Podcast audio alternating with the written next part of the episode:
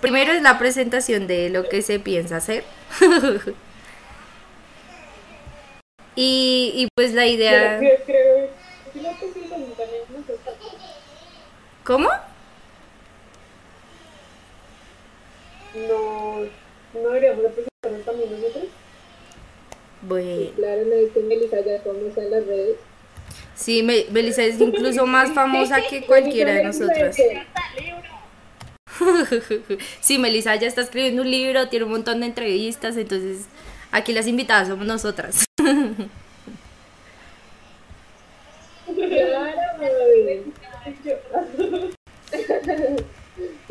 Con la invitada especial, Melissa. Melissa. Aguirre, Y en 1929, la más diva de las divas. La dueña del canal, Melissa Aguirre.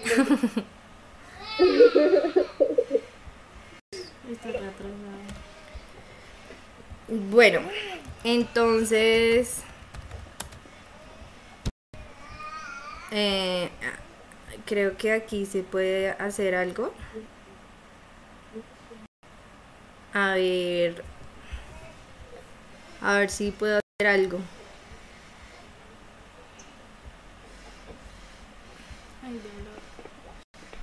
¡Ay, un perrito! Ay, qué hermosa criatura. Ay, este computador, Ay, Dios mío. Ay, Claudia, yo también ya tengo perrita. Sí, he visto. Es una ternura muy canchosa. Tengo matitas, ¿quiere que se las muestre? A, a los matas también se les puede dar amor.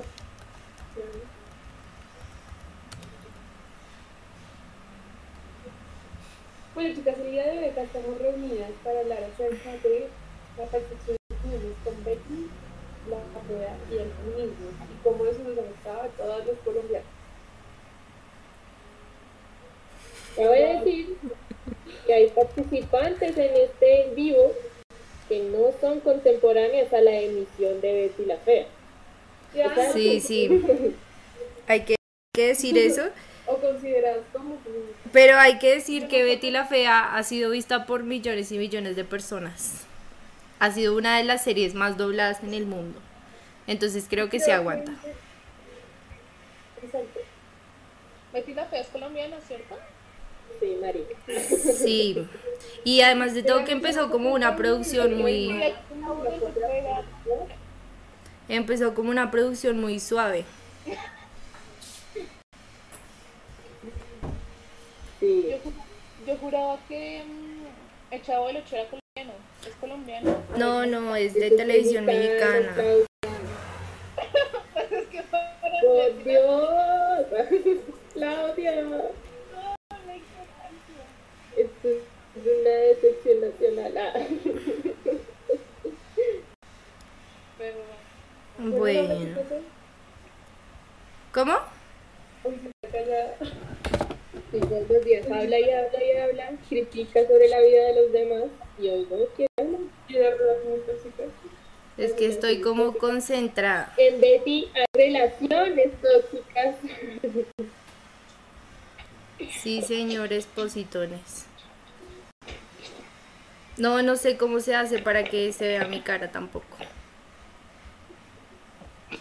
Bueno. Pero para que necesita verse la cara. Pues no sé. como le dijo ayer a. Bueno, entonces, como primera medida hay que presentar, porque es el primer podcast.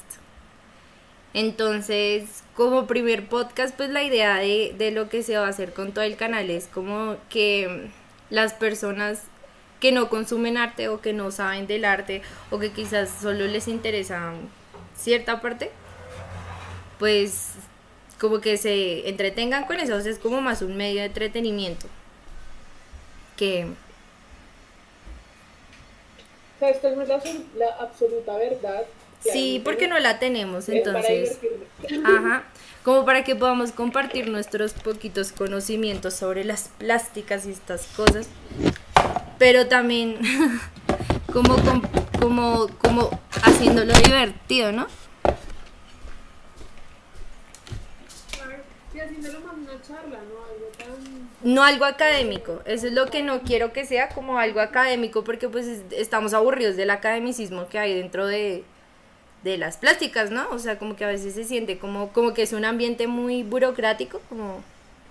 Sí, como que quien conoce puede participar. Entonces siento que sí es interesante como que todos lo, lo, lo puedan entender. O sea, como la gracia es como compartir información, así no sea información verídica. Entonces esto es lo que va del podcast. Y sí, porque también hablamos mucha caca acá. La gracia es como, como hacer que parezca una charla entre nosotros, pero porque es una charla entre nosotros, entonces ya. No sé cómo le vamos a hacer. Desde la experiencia, desde la experiencia personal, o sea, porque digamos que las plásticas no solamente se remite también como un campo profesional, sino que también interviene mucho en la vida de nosotros como personas, eh, y no solamente siendo artistas, sino estudiantes de arte, como que pues acá el pues no sé, en el planeta Tierra, tiene como un acercamiento a las plásticas sin que se cuenta. Entonces, pues creo que también es fuerte.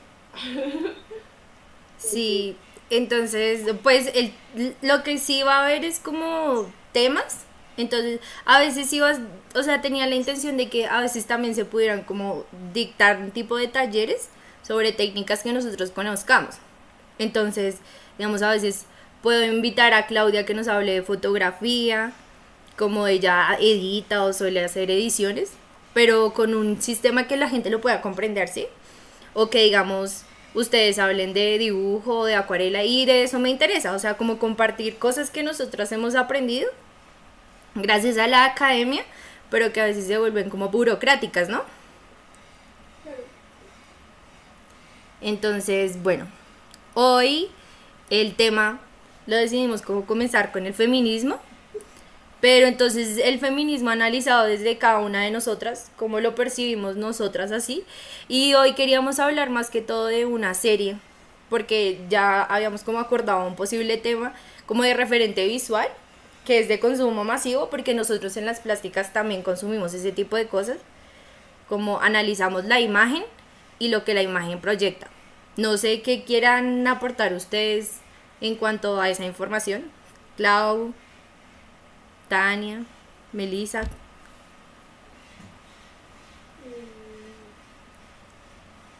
Pues bueno, la serie, la serie o la novela es Betty la Fea, claramente, que aquí en Colombia fue un hit eh, cuando la lanzaron, más o menos como en 2003, más o menos. No, maricas, esto fue el 95. Yo busqué, yo busqué. No, no, no. Salió en el en el 2000, en 1998, porque soy fan eterna. No como en, en el 99 creo. Porque fue, o sea, creo que duró dos años la novela y en el segundo, ya para el 2000 fue como el, el top de novelas consumidas.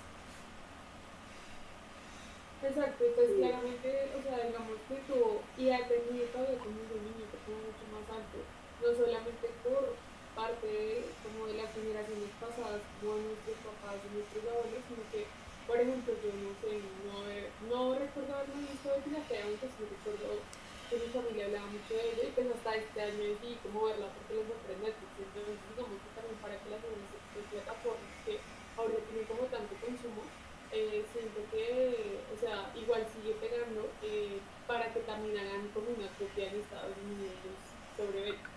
Entonces, pues, iglesia es todo el mundo. ajá, es que sí ha sido copiada en, en varios lugares.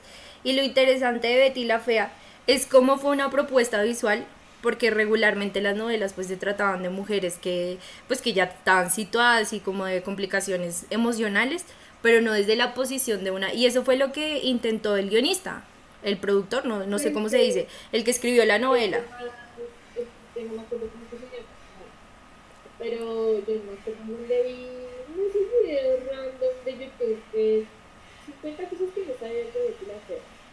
Decía que el man había declarado que él había hecho Betty la Fea porque se decía que en el 2000, como era un nuevo milenio, iba a acabar el mundo. Entonces él dijo, no, pues tengo que hacer algo severo para que la gente como que caiga en cuenta de cosas tan absurdas que pasan en, en el cotidiano colombiano. ¿Y qué hizo? Pues elegir lo que no, se ve en una novela de ese tiempo y es una mujer fea.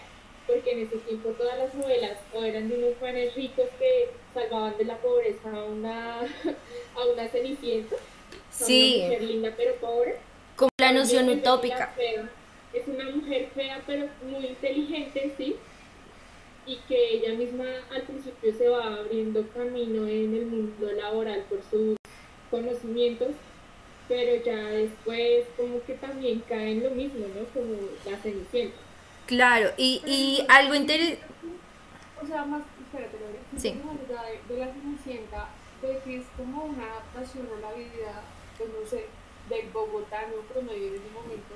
Como una vida real de lo que es Patito Feo, porque igual, o sea, como a eso, como de cómo ese patito horrible eh, se pudo convertir en un gran cisne y no sé qué, o sea, básicamente yo siento que Betty es como una alusión.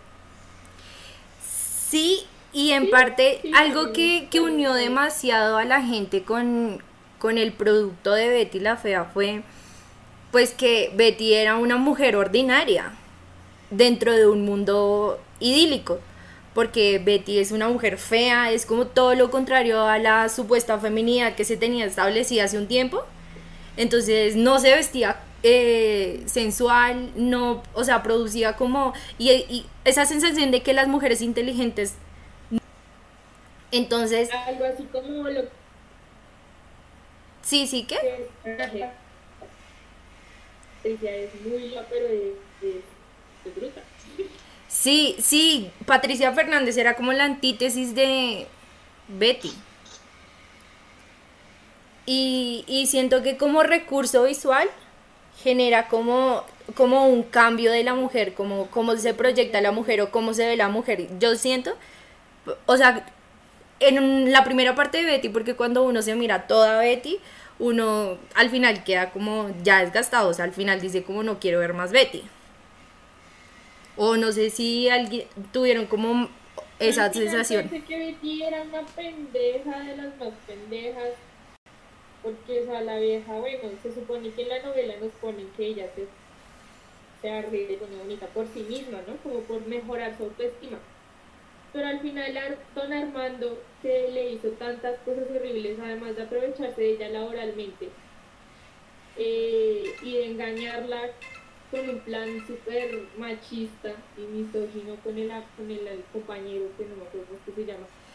Eh, la vieja como que se le olvida todo lo que le hicieron y, y yo estoy enamorada de ti, o sea, Mario Calderón, sí. O sea, me parece que es un final muy culo. Sí, pero es por la misma sensación de Betty, ¿no? Sí, yo siento que por ejemplo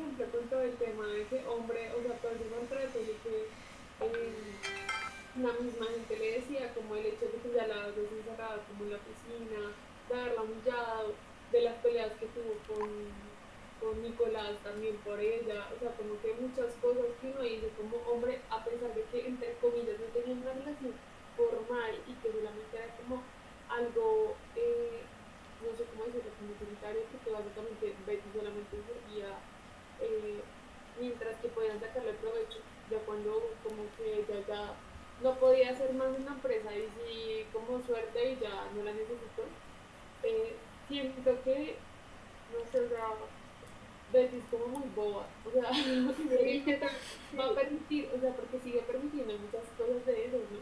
Y uno como mujer a veces es así, o sea, está cegado de que lo utilizan y lo utilizan y lo utilizan, y uno sigue ahí permitiendo, y que a pesar de que le den el tramacazo más duro, uno sigue permitiendo hasta el final, hasta que ya todo se sale de control, hasta que ya como a gritarlo, como una hermana de comer, como a humillarlo, como a, a lo que uno es como mujer y pues siente que estamos en un límite y pues claramente nos dejó claro de que ella permitió todo eso.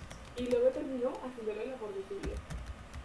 Pues es que la excusa de Betty era que lo amaba y que su amor era como genuino porque ya como que lo idealizó a él y ya al final cuando O sea, como que ya la, ya la quería, pero entonces ella ya tenía la, pues supuestamente como la vida arreglada, ¿no? Porque se quedó con, con moda y se había vuelto, se arregló y se veía pues más bonita, ¿sí?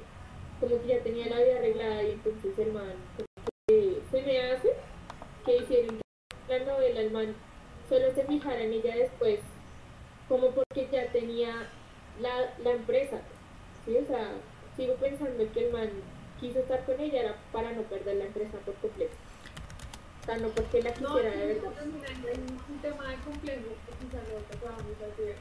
Eh, era un tema de complejo como es que yo siento que el man se dar cuenta que entre comillas le gustaba a Betty y que quería a Betty cuando, bueno, uno lo del tema de la empresa y dos, cuando Betty también comenzó como a relacionarse más con Nicolás, ¿no? a pesar de que era toda una mujer también. Pero cuando el tipo comenzó a sentir esos celos y de que ya no podía ser el macho dominante de ella, de que ya era eh, otra persona que, digamos, que ocupaba la mayoría de su tiempo, pues el tipo comenzó como a decir, oiga, ¿qué pasa acá? Que me están corriendo la butaca y es ahí donde comenzó a tornarse mucho más violento y por eso en algún momento hasta la casa y necesita así como a, a, defender lo suyo, ¿sí? Como a reclamar lo que es suyo, ¿sí? O sea, esa, parte también me parece re indignante porque el man la gritaba todo el tiempo. Le hizo, ese, o sea, le hizo una jugada re fea, o sea, eso, es una porquería de persona. Y va y antes pelea que porque Betty es suya, o sea, también era mi luz y mi luz o sea, ¿qué le pasaba por la cabeza? Y porque también siento que está mal utilizado todo el término de es que usted es mía, Claro, yo veo aquí en Betty, yo vi una relación de poder constante. O sea, como que don Armando todo, todo el tiempo ejerció una, un poder sobre Betty, y primero en lo laboral y luego en lo sentimental, y al final Betty se dejó llevar por esa relación de poder y se convirtió en eso. Realmente Betty para mí es como, como al comienzo era, era muy impactante cómo podía tener tantos títulos universitarios y cómo podía generar tantas cosas y aún así permanecer, ni siquiera porque no se veía una persona con el ego tan bajo, sino que antes se reía de su propio físico y cosas de esas. Y cuando llega como al final de la novela, uno dice cómo una mujer se transformó tanto, pero por presión de un hombre, por así decirlo, ¿no? Porque de una u otra manera don Armando generó una presión para que Betty se convirtiera en una mujer bonita. Así fuera solo para decir que, no sé cómo, explicarlo, sino como para decir que se estaba vengando de él o cosas así, que quería cambiar, pero ya para que los demás la vieran como otra persona y no como lo que ella era realmente. Claro, porque por ejemplo se nota cuando ella hace como el primer cambio de look, ¿no? O sea, el primer cambio de que ella pensaba que era una mamacita y todo el cuento, y cuando llega a la oficina y hubo Lombardi la otra de está horrible. Y todo el mundo también comenzó a burlar todo respecto hasta que pues, eh, son sinceros unas personas, otras personas son bien hipócritas como la familia que decía que no, o sea, que no iba como el aspecto que tenía con ella, ¿sí? A pesar de que sin embargo seguía siendo muy de mí porque siento que esa, o sea, siento como esa inocencia de ella por querer cambiar, por querer vivirse, pues a pesar de que no la haya salido como pero bueno, uno eso también pienso que el tema de la educación, o sea, chévere y todo que tengo como un de la familia, porque eso también es única. Pero lo que no me cuadra mucho es como, como el papá siempre intenta, eh, no sé, mantenerla encerrada en la casa porque sí, y como meterle miedo, o sea, siempre con la frase el diablo es puerco, mijita. Entonces, eh, pues digamos, pues a mí que también se le queda a todos los colombianos la frase pero como solamente se le habla siempre a la mujer sobre el diablo cuerpo, o sea, porque tú vas a salir de noche, porque llegabas tarde de la oficina, porque te ibas bien arreglada, porque, o sea, todas esas cosas, porque uno no podía salir con amigas a un bar o a un restaurante el diablo es cuerpo, mientras que a un hombre no se le decía eso, o sea, cuántas veces Armando salió a bares y digamos que no sabía nada de eso, cuántas veces Armando también, como en esa figura de macho pecho peludo, eh, engañó a Marcela, se ha acostado con una vieja, con otra, y digamos que hay, a quien, o sea, quien le critica eso, sin embargo, Marcela, por ejemplo, ella también permitió muchas cosas claro. que a ella como mujer también la, o sea, la denigraron demasiado en la Sí. Además de que Betty fue la, la moza. ¿Cómo vemos el machismo inmerso en, en Betty la Fea? Porque realmente lo vemos en el tipo de educación que se le está generando a Betty, lo estamos viendo en el tipo de consumo de la mujer, el estereotipo de mujer que se vende, lo vemos como, lo vemos también inmerso como en, en la glorificación al hombre que puede estar con cualquier mujer. Y sí es una novela muy consumible y, y yo la he visto un montón de veces, pero también hay que analizar como el contexto que está inmerso ahí. Porque lo, lo, que, lo que es el machismo y realmente el machismo es lo que más sobresale de la novela. Y, y creo que por eso escogimos a Betty para hablar de, de este tema como del feminismo, pero como algo de lo que no se tiene que hacer, como transformarse y generar toda una personalidad y cambiar totalmente solo por, por generar una, un, un algo en el otro género. Entonces, Claro, el actor que hizo de Don Armando, que cuando hicieron esa. Hicieron como una obra de Betty por. como por que Betty había cumplido tantos años de, desde, la, desde la primera transmisión. Y el actor salió diciendo, creo que fue en Instagram o en Twitter, no me acuerdo. El man salió diciendo como, bueno, o sea, muy chimba la, la novela, eh, le llegó a mucha gente en todo el mundo, digamos que le enseñó a las mujeres tener como un poquito más de autoestima, así, de no infravalorarse por ser mujeres. Pero el man dijo, aún así no se les olvide que Betty es una novela que está basada en muchas cosas machistas, en muchos ideales machistas. Y el man dejó muy en claro eso, como en su tiempo, porque era su tiempo, fue exitosa, pero hoy en día no deberían glorificarse tanto, porque igual hay muchas conductas machistas y que por debajean a la mujer. Si Sí. se analiza en este momento. No, y si se analizan todos los momentos, porque era lo que se le estaba vendiendo en un momento a ellos. O sea, Ajá.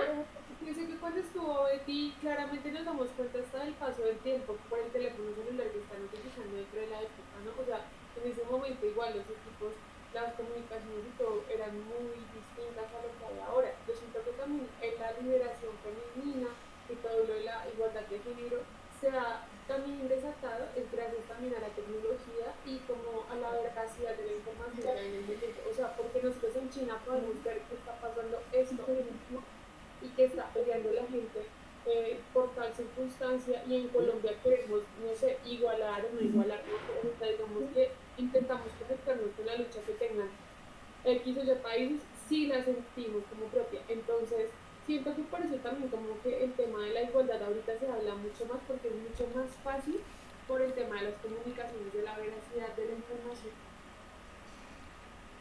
Sí, y, y pues a mí me parece que los, los, los cambios se están efectuando y, y a mí me parece más como analizar el machismo dentro de Colombia porque Betty no lo brinda. Betty nos brinda el estereotipo de mujer que creamos en Colombia, incluso todavía, como de los cánones que tienen que cumplir, que es una mujer hermosa, que es una mujer exitosa y que una mujer, o sea, porque todavía no lo siguen vendiendo y es, es la realidad. Porque sí, a veces como que una, una mujer fea o ordinaria no puede llegar a ser una mujer demasiado exitosa o si no, porque se le asocia como a cosas con el narcotráfico y cosas de esas, porque lo vemos. Digamos, como lo ordinario siempre se asocia a, a un, o sea, como, como a estereotipos que se han generado a través del tiempo. Así lo leo yo en cierta medida. Y también es como eso que, que hemos hablado de, del modo crianza que se ha efectuado acá en Colombia. Y, y, y también analizar cómo es que el papel de la mujer ha tenido participación en tan poquito tiempo y cómo ha cambiado un poco, por así decirlo. Porque, digamos, eh, analicemos en qué momento la mujer pudo venir a votar y fue en una dictadura, no en una democracia. Porque Rojas Pinilla fue el que, el que le dio voto a la mujer, o sea, antes las mujeres simplemente tenían que ser un objeto del- de la casa, empleado en la casa. O sea, si se podía ahorrar, se ahorraba desde, desde la casa y el, el hombre era el único que podía sacar los ahorros. Yo pienso que digamos también, o sea, pues con respecto al voto también, porque eh,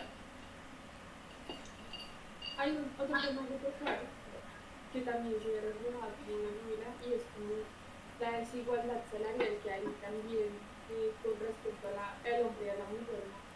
Eh, a pesar de que se tenga igualdad de conocimientos o a veces superior conocimiento, eh, hay una desigualdad y como que siempre intentan por trabajar a la mujer y sin embargo siento que en los trabajos, pues, personalmente en mi trabajo también lo hay y hay mucho machismo dentro del área laboral. Entonces uno como mujer siente que no tiene la capacidad o la autoridad de hablar, eh, de mandar, de ser jefe, porque siempre hay alguien que, o sea, y casi siempre este personaje hace el hombre, que piensa que siempre va a tener la razón y va a ser más que tú. Entonces, eh, eso se ve mucho en Becky, o sea, a ella pronto le están pagando al principio, qué es lo que ella hace con el simple puesto de secretaria, sabiendo que ella es una asistente y es mucho más.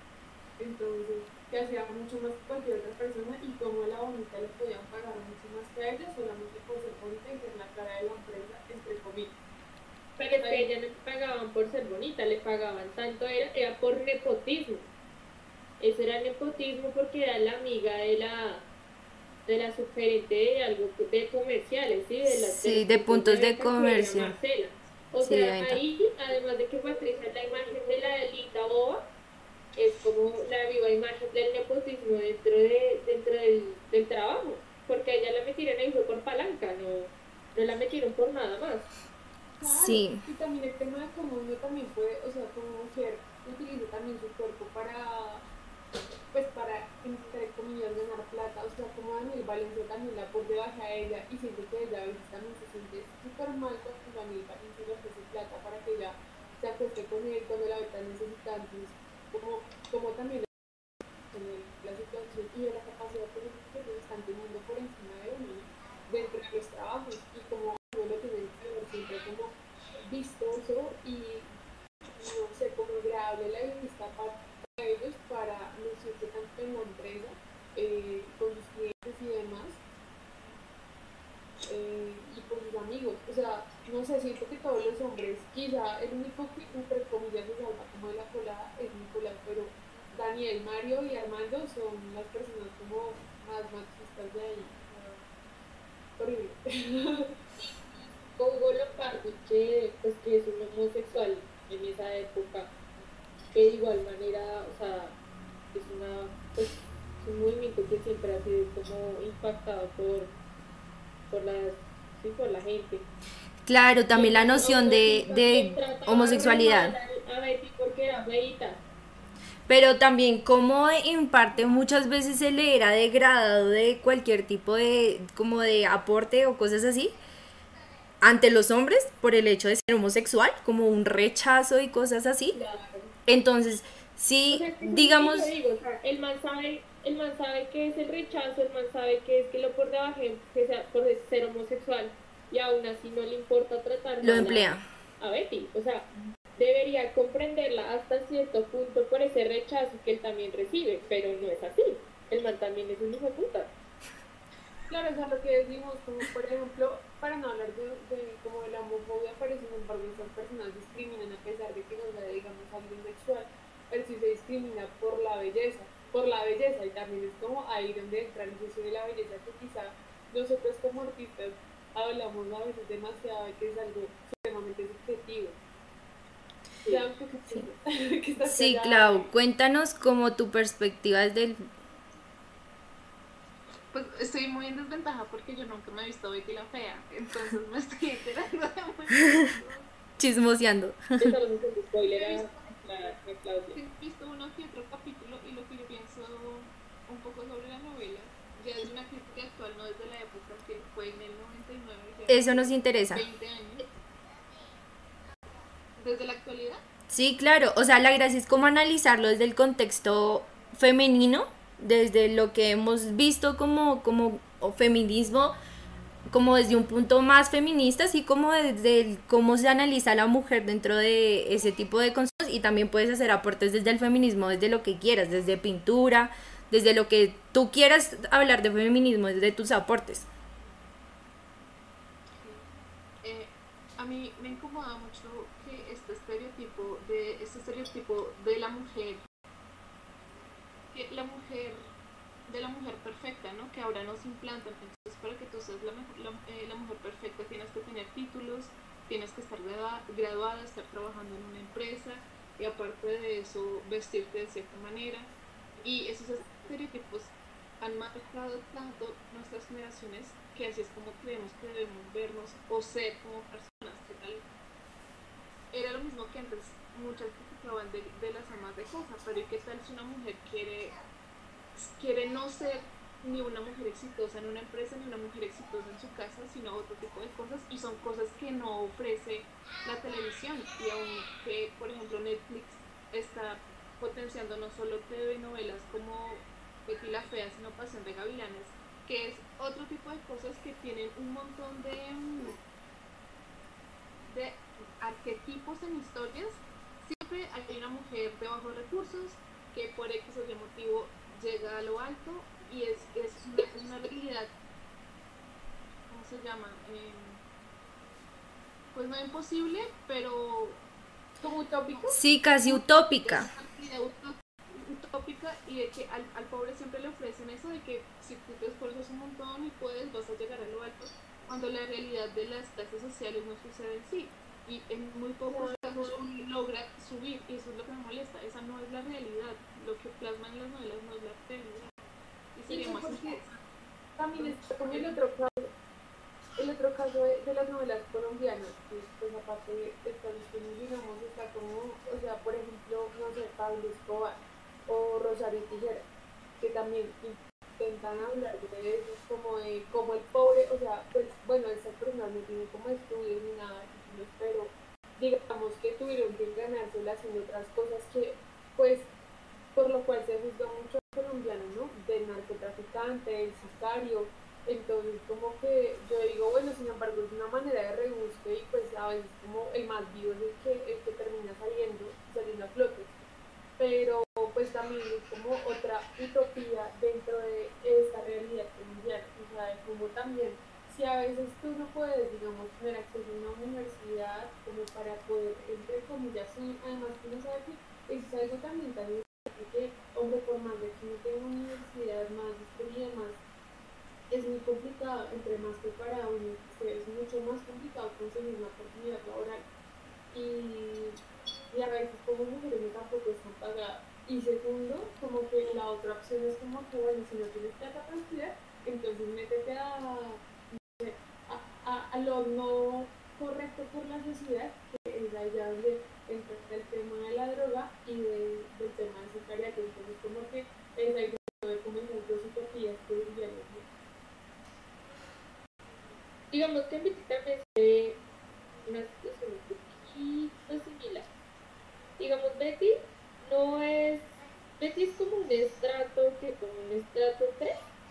Más o menos, sí, como una, una familia promedio bogotana. Sí, pues como si como un estrato 3 por el lugar en donde vive, que es cerca de la 40. Eh, pues la vieja, lo que hizo el papá fue guerreársela por poder meter a su china a, a estudiar.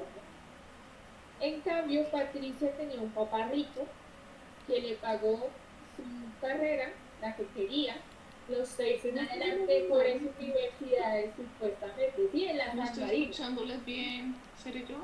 Sí, creo que eres tú. y, y se te ve pausado.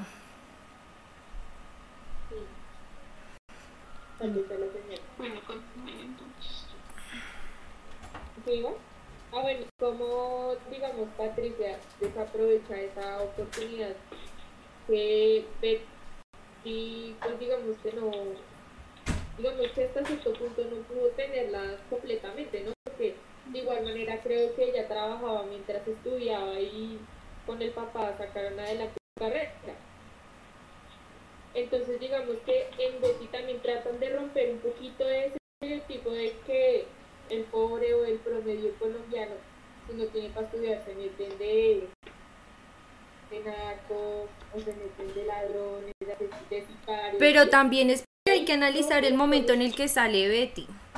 Porque Betty sale en el 98 donde todavía Pablo Escobar estaba haciendo, o sea, no, no era Pablo Escobar hoy do- 2020, sino Pablo Escobar 1998. Pablo Escobar todavía era un hombre muy satanizado. Ahorita eh, es que ahí es donde quisiera como co- recoger cosas de, de, de lo que estudiamos normalmente en las plásticas y es de, de la imagen como poder, de cómo nosotros somos capaces de transmitir iconos y de cómo analizamos este contexto social y lo que ocurre para poder generar cosas como estas. Entonces, eh, no, nosotros nos valemos de ese tipo de cosas, pero ¿qué pasa? Salen cosas como audiovisuales, eh, como los narcos y como todo esto, que ya no se preocupa tanto por como por dejar un mensaje o como, como por hacer pensar al espectador, sino por generar entretenimiento al momento y claro, lo que está de boom. Ahorita el boom es las, narco, las narconovelas y que vimos, digamos, eh, acá en Colombia, cómo vimos que se, se metió de lleno a la narconovela. Lo vimos primero con, con la traída de El Señor de los Cielos, de, la, de esta telenovela mexicana, y cómo se volvió algo de tanto rating que llegó tan alto y luego eh, Colombia comenzó a sacar El Capo y ahí sí fue cuando vimos la novela de Pablo Escobar y ahora vemos que Netflix es un gran productor y comercializador de las narconovelas y que también la narconovela nos degrada como mujeres porque nos convertimos en objetos sexuales, en objetos de deseo, en objetos de placer y no en personas sobresalientes. Entonces, eso es lo que nos han vendido. O sea, o sea, no sé, cuando yo, por ejemplo, me vi Rosario Tijeras, la primera vez que era como porque siento que Rosario Tijeras es de las no pocas novelas que, de, o sea, pues no de las pocas novelas, porque creo que también está la piloto, eh, también como que una mujer la que encabeza la vuelta de la villa, no me decirlo. Entonces, siento que, por ejemplo, Rosario Tijeras es como pues la vida que a ella le toca, que claramente también se ve muy sexualizada en esta novela, pues yo la vi súper bonita como todo lo que les gusta es de los barrios bajos, terratasmo, sicariato, eh, todo el mundo en el que se comienza a meter, pero igual siento que la vieja termina sacando como muy en alto la cara, o sea, como que como ta- también las pueden, asunto prohibido, pero también como pueden eh, como sentar la parada eh, en comparación de, de lo que nosotros no sé, vemos en otras novelas, como por ejemplo el cartel de los sapos, que había también una de las, de las esposas de los hijos estos, que también era reina o modelo, y la vieja como de de dejar todas sus, sus o- no sé, sus sueños solamente por ser esposa de un capo. Entonces, eh, pues siento que tampoco de- desde la idea, ¿no? Porque no- Pero es que eso sí pasa de verdad. Creo que Claudia quería hablar. Que la vieja de sí se casó con un capo. ¿Sí querías decir algo, Claudia?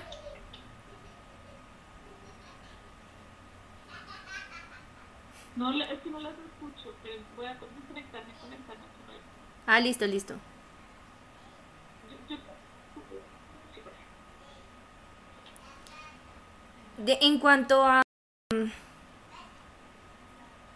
O sea, yo siento que aquí el verdadero discurso que hay que ahondar es que los medios de comunicación están ejerciendo gran presión porque eh, sobre el estereotipo de mujer que todavía se emplea. Incluso dentro de eso que se comercializa masivamente, porque se comercializa masivamente, la gente lo consume. Incluso la gente, es, es ridículo como la gente consume cosas que simplemente son gratuitas. La televisión colombiana como Caracol y RCN son gratuitas y aún así pagamos grandes eh, cuestiones de dinero solo para poder ver la misma novela en, en el canal que es gratuito y que se puede conseguir con TVT. Sí, se dice TVT o TVT, bueno, esa cosa, la tele. Entonces, lo que yo estoy diciendo es como que también nos siguen vendiendo un estereotipo de mujeres así no se parezcan a la realidad de los sucesos, digamos hablando de la reina del sur. La vieja tampoco era como que cosa tan pinta en la vida real dentro de los estereotipos establecidos. Pero cómo se nos vende a nosotras una Rosario Tijeras, una mamacita que va matando a todo el mundo, una reina del sur que tiene un ombligo y un abdomen súper plano, unos senos gigantes y una cola perfecta. Y cómo se nos sigue vendiendo ese, te- ese estereotipo de mujeres, incluso hoy en día con la música, veamos que todos los videos que se producen, se producen con la intención de que también se sigue objetualizando a la mujer. Uy, con unas letras terribles, marica. El otro día me puse una canción Sech. No me acuerdo cómo se llama la, la, la canción. Pero en una parte de la letra dice que el maltrato la puso bella, marica. Y Yo, ¿qué hijo de puta? Sí, O sea, y porque súper pegada, o sea, es chévere el ritmo, pero sí, sé cuál es la canción. el man dice como, bueno, ahora le toca a ella, ahora ella se va a apartar, se va con sus amigas, no sé qué. Digamos que hasta ahí, chévere, porque digamos que muestra como una vieja que está superando el entuque y que, eh, pues digamos que se está en contra, ¿no? pero la, el man después dice como, como el maltrato la puso o sea, como que gracias a que el man la trató re feo, de pronto hasta la cascó, la vieja como que se liberó, o sea, Y, mierda lo que estamos escuchando. Y digamos aquí en mi cuadra, que es uno de los huecos de Bogotá, pues marica, uno escucha que niñas de 8 años están cantando ese tipo de canciones a, a pecho herido porque las mamás lo escuchan y lo ponen todo el día en la casa. Y dices a esas mamás que le están enseñando a las niñas que, que la, les peguen, entonces las van a poner lindas, no maricas, eso es un tipo de maltrato y se está normalizando en la música y se normaliza en las telenovelas colombianas. ujú, No, y no solamente se normalizan eso, se normaliza desde pequeño. Entonces, cuando se le dice, es que, por ejemplo, uno llega a la casa y dice, mamá, qué bonito me dijo que era gorda. Entonces, Juanito, eh, la mujer no, qué bonito te está diciendo que eres gorda porque le gusta. Eh, o que eres Sí, sí. O que te pegan porque le gustas, o es como la manera en la que normalizan. A mí me pasó cuando era pequeña que había un niño que me la tenía velada. O sea, me cascaba todo el tiempo y un día llegué a coordinación y lo peor de todo es que yo fui la que sentí humillación porque me sentaron al lado del niño que se la pasaba pegando y que tenía, o sea, en serio me sacaba chichones y me hacía cosas a punta de golpes y me gritaba y me trataba mal. Y, y la, la coordinadora solo me sentó al lado de él y me dijo, ¿sabes por qué realmente él te pega? Porque le gustas. Y yo, en mi cabeza no cabía cómo era que se trataba de enamorar a una niña a partir del golpe. Y entonces analicemos cómo, cómo, cómo, se, cómo es las relaciones de pareja del, del estereotipo de familia dentro de Colombia. O sea, la mamá también, como que los niños a veces se convierten en lo que tienen a su alrededor. Entonces quizás estaba involucrado dentro de una familia donde el papá muchas veces podría tratar mal a su mamá, pero solo porque le demostraba cariño de esa manera. Entonces ahí es a donde vamos, porque el machismo no es algo que surja así como así, ay, yo quiero ser machista y esto. No, el machismo como hablábamos con Tania, es algo que se involucra desde la misma crianza, porque la misma crianza es donde uno se convierte un ser humano con, a, la personalidad. ajá. Entonces, Claro. ahí es donde uno le halla la razón a Freud, de, de cierta manera, no estoy diciendo que Freud siempre tenga la razón, pero, pero, pero, pero digamos, cómo se crean cosas así, cómo, cómo se crea desde niños unas latencias de, de cosas que pasan y sí como cómo vamos a el conductismo también habla de eso. Cómo se puede crear una persona a partir de cómo la estás educando recordemos ah, que no sé si sabían del caso del bebé que se vuelve objeto de, experimentación dentro del conductismo. Que es un bebé que lo toman muy pequeño y lo ponen a, a condiciones. Entonces, el niño, eh, eh, al niño lo, le ponen un ratón al lado y el niño al comienzo no reacciona mal, lo mira y se siente agradable. Pero luego le ponen al ratón al lado y entonces comienzan a hacer sonidos súper feos que hacen llorar al niño y el niño le tiene miedo al ratón después. Y luego lo siguen haciendo con otro animal y con otro animal y con otro animal. Y cuando ya el niño es una persona grande, tiene problemas demasiado graves en su mente porque le tiene miedo a todo.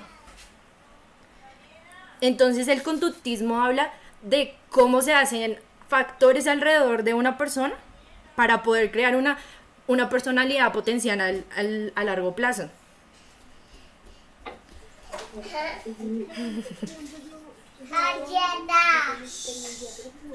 Hola. Yo era pequeñita, yo toda la vida estudié en un colegio que, pues, Hola. Hola. Hola. El nombre de, de una gran editora que se llama.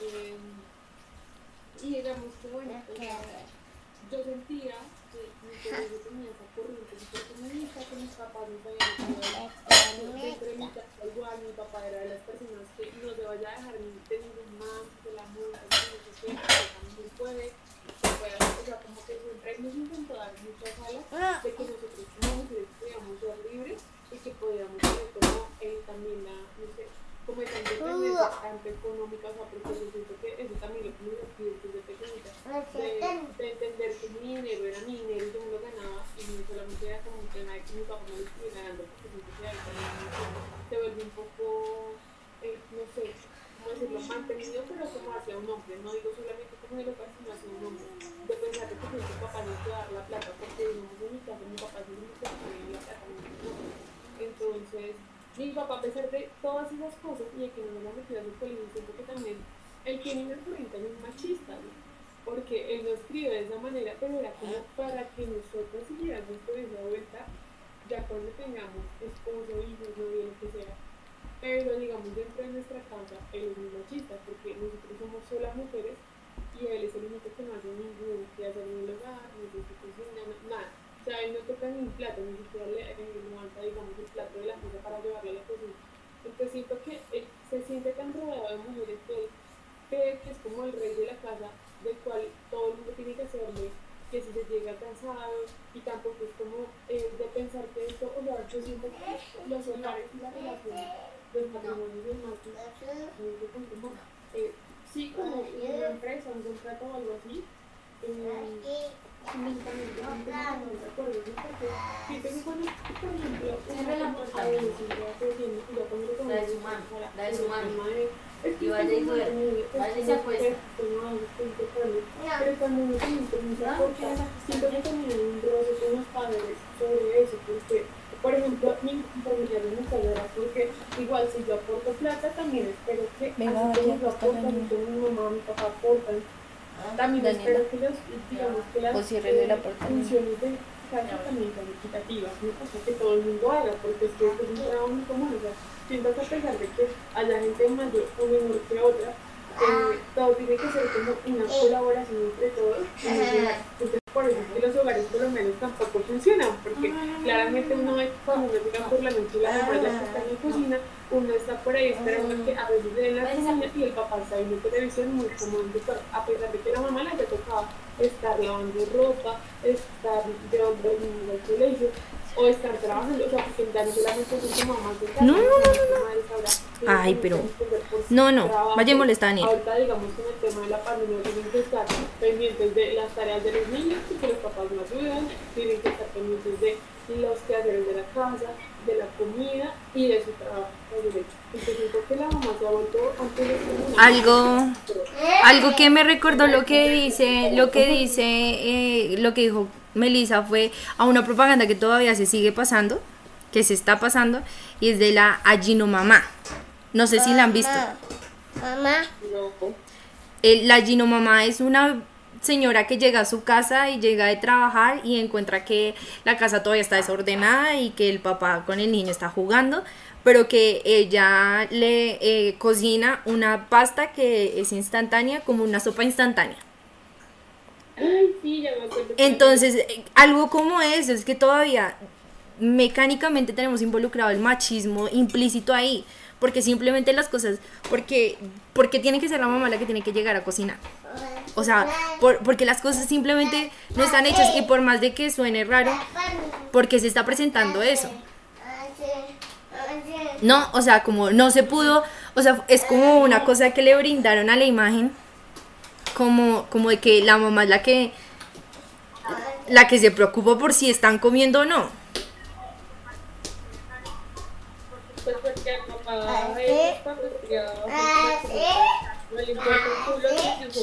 Ay, Daniela, o- Daniela. pues en gastarse la plata que él trabajó, porque él es el que trabaja, la mujer no. Pero como ahora las mujeres, las, las antiguas amas de casa que ahora trabajan también, ya no pueden estar en la casa haciéndoles todas los días. Chao.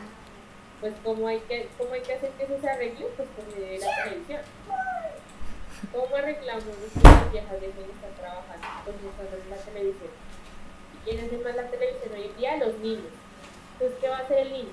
Y yo le voy a decir, mami, pero usted por qué no está en la casa todo el tiempo así como la de Mamá? O así como en tal novela, que la mamá está todo el tiempo en la casa y usted se va y me deja solo, me deja con una vieja que se cuida.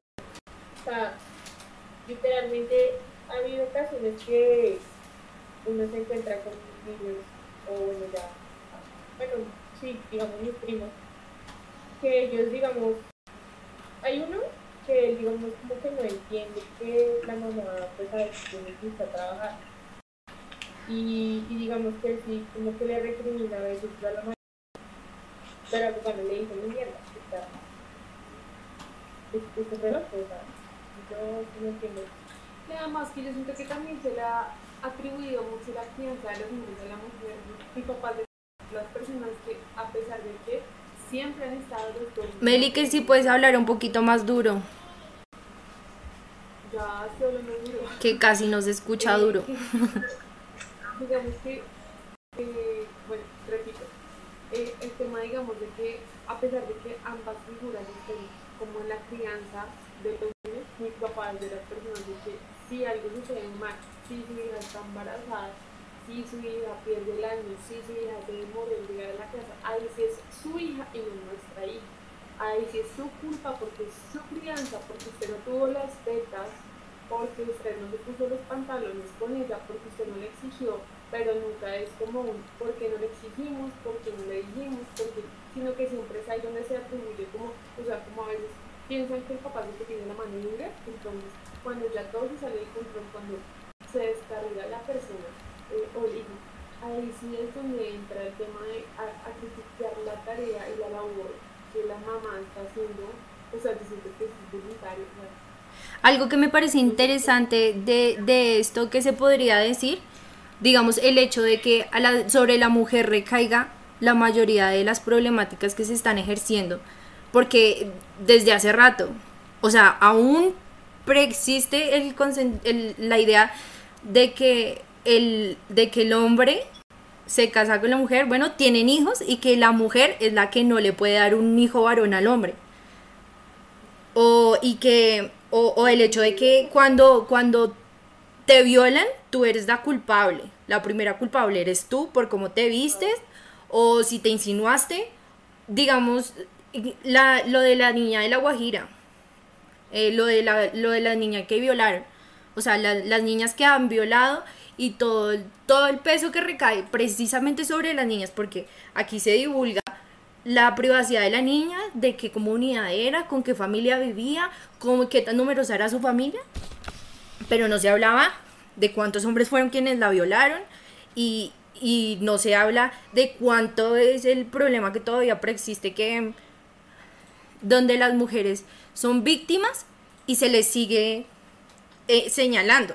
O sea, la mujer que todavía recibe insultos de sus maridos o la mujer que todavía recibe insulto de su marido que ya no es su- de su ex marido por solo mantener el, el establecimiento de familia. O sea, ¿cómo siguen existiendo cosas así? Donde eh, los hombres siguen teniendo como, ah, como un velo. O sea, donde la mujer primero sí, o sea, sí se puede juzgar, pero la mujer, donde la mujer es la que primero se ve agredida. No sé ustedes qué, qué piensan, porque yo lo veo, yo tengo esa sensación, digamos, en una violación, cuando tú decides hablar, porque decides hablar y es una cosa muy difícil, pero decides hablar y primero te juzgan a ti. Y quizás eso es lo que nos limita a nosotras muchas veces para, para no decir que fuimos víctimas de un abuso psicológico, de un abuso físico y de cosas como esas. digamos, mi hermano mayor que estudió Derecho, el otro día estaba leyendo una noticia, que como y ya no me acuerdo bien. Bueno, el hecho es noticia hablaba de, de una violación de una niña de, de 8 años, para una criatura, o sea, niña. Y resulta que el juez, el ah no, era una juez, el fallo de la juez fue que no se le iba a quitar nada al mal, nada al violador, aunque ya sabían quién era el violador porque la niña denunció, porque la niña ya supuestamente al haberse desarrollado ya tenía la capacidad de decir que sí quería estar con ese hombre. Es que es una bobada, es como, ¿saben? Los abusos que hay dentro de las familias, ¿no? Como muchas familias también callan los abusos, eh, porque es el tío, porque es el primo, porque no, eh, digamos que como vamos a bloquear mala repito periférica a todo el mundo y las callan y sin embargo uno tiene que seguir con las personas abusadoras eh, o verse en reuniones familiares y yo siento que también de esa manera se comienzan a desintegrar las familias uno también deja de, de querer ir a reuniones, de ver a tal sujeto porque eso nos enseñaron, pero es como que los niños se pretenden y uno no sabe cuántas familias también tienen como este tipo de abuso.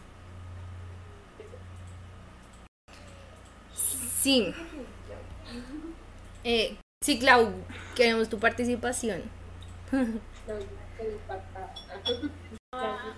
yo estaba, estaba pensando mucho en las cosas que decían y, me ponía a pensar en cómo tener todavía un discurso, porque el discurso que su merced estaban diciendo yo también lo reconozco y lo entiendo porque lo he escuchado años atrás, pero me pongo a pensar de qué manera podemos armar un nuevo discurso con, las nuevas, con los nuevos tipos de familias que existen, ¿no?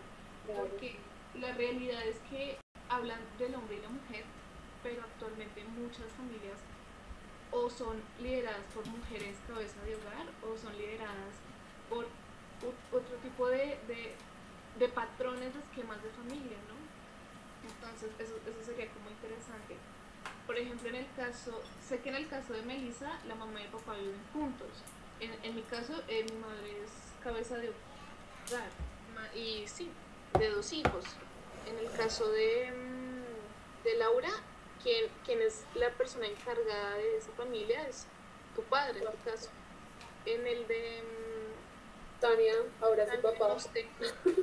Ahora es su papá. Antes eran los dos. Así que se la Exactamente. Eso es interesante, eso es interesante que ya, que ya, ya la- las relaciones, las relaciones amorosas entre hombres y mujeres no están, no es, no es obligatorio que estén juntos para que la mujer se vea subyuga- subyugada al hombre y eso es muy interesante de todos estos discursos que hemos entendido a lo largo de estos años. Y me parece, me parece, me parece bueno, me parece que, que, que de alguna manera algo está avanzando. Pues sí, digamos en mi caso, eh, mi mamá, pues bueno, mis papás se separaron hace mucho tiempo. Pero digamos en el caso de mi mamá, como que después de haber pasado tantas cosas dentro de la familia, eligió irse. Y ella simplemente dijo, como ustedes ya están grandes, nos dijo a nosotros, a mis hermanos y mí, ustedes ya están grandes, yo creo que ya les enseñé bien a sobrevivir sin mí. y me voy. Porque es que en realidad, en el caso de mi familia, digamos que, por eso es que a veces no tengo mucho que hablar en, en ese, en ese tema, porque es que prácticamente nosotros tres fuimos criados entre nosotros tres, porque mis papás trabajaban durante todo el día, estudiaban en la noche y literalmente llegaban a la casa a dormir cuatro o cinco horas y volvían y se iban. Pues prácticamente mi hermano mayor fue quien nos crió a mi hermano menor y a mí. Y fue como, fue como entre los tres que nos criamos y digamos que por eso en mi casa, a excepción de mi papá ahora, eh, no hay eso de que solo yo, por ser la única mujer que está en la casa, solo yo hago los quehaceres, no.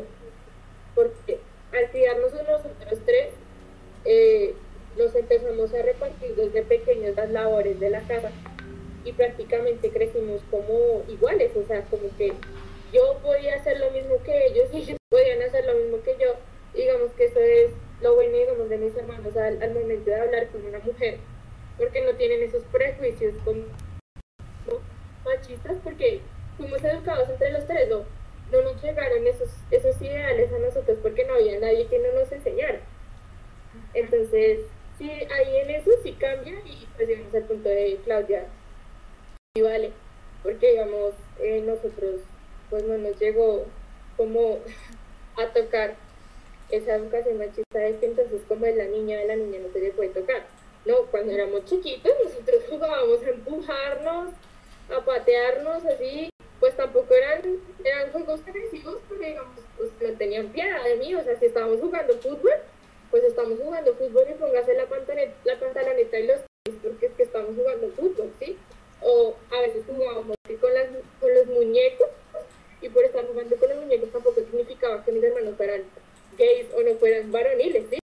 Porque pues estábamos jugando, eran juegos de niños y digamos que crecimos con una igualdad y todavía disfrutamos de esa igualdad, aunque digamos mi mamá y mi papá, pues ellos sí fueron criados de otra manera, ¿no? O sea, sí, sí cambia. Yo no sé Eso es hasta... interesante. Por Sí. ejemplo, en mi caso, pues sería chévere que, que habláramos como de los esquemas de familias que nos rodearon para entender un poquito más como el contexto en el cual crecimos, ¿no? Sí, Como sí. Yo no sabía eso, Tania, por ejemplo, en mi caso, yo tengo un hermano, yo tengo un hermano mayor y yo nunca conviví con él. Las únicas veces en las que convivimos siempre fue muy conflictivas por diferentes problemas familiares, entonces realmente casi nunca convivimos juntos. Eh, yo fui criada por mi mamá, pero pasaba igual que con, con Tania, ella trabajaba y estudiaba, entonces yo todo el día estaba sola en casa o estaba en jardines, esa fue mi crianza. Y la mayoría del tiempo fue la televisión la que estuvo a mi lado para enseñarme y educarme, que siento que es algo que le pasa a muchos, a muchos niños de nuestra generación, no podemos hablar de la que viene, sino de nuestra generación. Y al final, por ejemplo, en mi caso, yo siento que hay una ruptura tanto en esa relación con mi madre, porque nunca fuimos tan cercanas, y en especial con mi padre, porque prácticamente nunca lo conocí. Entonces, yo realmente fui criada por la televisión, por, por el colegio y por los jardines en los que estuve. Entonces, no está implicado ahí ni mamá ni papá, que se supone que son las figuras que deberían educarte. Tampoco tuve una infancia violenta, fue bastante tranquila, fue bastante solitaria, diría yo. Entonces yo siento que eso también influye un poquito en mi personalidad, que a veces yo realmente me desaparezco porque de esa manera es que he vivido y he crecido. Pero, por Pero no me ejemplo, pasa lo de, lo- no me pasó, y en, por ejemplo en la mentalidad de, de, de mamá que fue la que me crió, es la mujer sale adelante, la mujer trabaja, la mujer no necesita subyugarse a un hombre porque, pues porque no necesitamos ser violentadas. Esa fue mi crianza. Yo de mi parte, compartir. sí, yo de mi parte tuve una, una crianza como, como con un poco de ambos, con el machismo influenciado y, con- y, y también con el feminismo presente. Era, era muy raro, porque digamos, mi infancia, infancia, o sea, ya pequeñita, pequeñita, pues yo la verdad recuerdo muy poco de ver a mis papás juntos, porque pues ellos se separaron cuando yo estaba muy pequeña. Y yo crecí, fue a- a- la, la mayoría de mis años, los crecí al lado de mi mamá. Y mi mamá, a pesar de, como de, de los problemas económicos, porque fue, una vida muy difícil, más que todo para ella, porque uno de pequeño no lo percibe, pero fue muy difícil para ella sacarnos adelante y, y también como ver cosas dolorosas. Entonces, eh, digamos, yo vivía con mi mamá y mi hermana no vivía con nosotros, pero era un constante extrañarla. Y también como eh, el que ella no pudiera estar a salir adelante tan fácilmente nos separó como, como núcleo, como familia. Y, y fui creciendo pero con una concepción de que mi mamá era la como una berraca. Mi papá también siempre estuvo muy presente entonces yo a mi papá también lo conocí siempre a mi lado y mi papá siempre estuvo conmigo. Pero entonces también era como como en cuanto a lo académico mi familia siempre me dijo como, como que yo tenía que ser la mejor en todo quizás eso todavía sobresale hoy en día pero como que siempre tenía que ser muy buena en todo ocupar lo mejor porque yo tenía que ser alguien que sobresaliera de los demás. Eso por un lado que me lo inculcaron, pero entonces también me criaron como alguien que no podía como que tenía que ser recatada, como que no podía hablar tanto o no se podía interrumpir cuando estaban hablando adultos. Entonces era como eso, pero ya quien me formó como una persona más crítica en cuanto a mi concepción de mujer, eh, sí fue mi mamá en, en un tiempo como un modelo, pero luego fue mi hermana mayor porque llegó ella y me, me transformó el mundo, o sea, ella fue como ya el modelo a seguir. Entonces ella me mostró como un mundo más, más abierto de cómo era la, la feminidad y, de cómo me tenía que desarrollar como mujer. Ella incluso está... Y entonces mi mamá de tanto que trabajaba, porque ella respondía por nosotras, eh, y cuando ya mi hermana se vino, se volvió a vivir con nosotras, ella, ella era la que siempre tenía que responder. Entonces yo veía a mi mamá berraca trabajando todo el tiempo, pero tampoco, pero no la veía cerca a nosotras. Y nos criamos nosotras, y entonces entre nosotras decidimos qué gustos podían estar y qué no. Y generamos como ya otra personalidad, y, yo sí vi como un cambio radical en mi personalidad, porque me crié al lado de una hermana que me mostraba que yo tenía que ser una persona que sobresaliera, pero que también tenía que ser como una mujer hecha, como que no me podía dejar de bajar por nadie porque yo era una mujer que merecía muchas cosas por el hecho de ser mujer, pero fue ella en parte la que hizo como eso, como me, me habló de sexualidad, me habló de liberación, me habló de, de cómo eran las relaciones emocionales. Incluso yo no necesité saber mucho de relaciones sentimentales porque con las relaciones de ella yo podía ver cómo eran las cosas, cómo se iban desarrollando. Entonces ella me, me abrió también el mundo a, a, digamos, ver las copas menstruales o, o cómo se usaba una toalla. Mi mamá no me habló de cómo se usaba una toalla higiénica, fue mi hermana mayor la que me enseñó. Entonces, fue algo muy interesante percibir, la, per, percibir como nuestro cambio, porque realmente yo vi a mi hermana como un modelo. Entonces mi hermana era una mujer que yo no veía en cualquier lado. Era muy bonita y quería ser bonita, pero se preocupaba más por estar al, acompañada de más gente y era una persona muy feliz.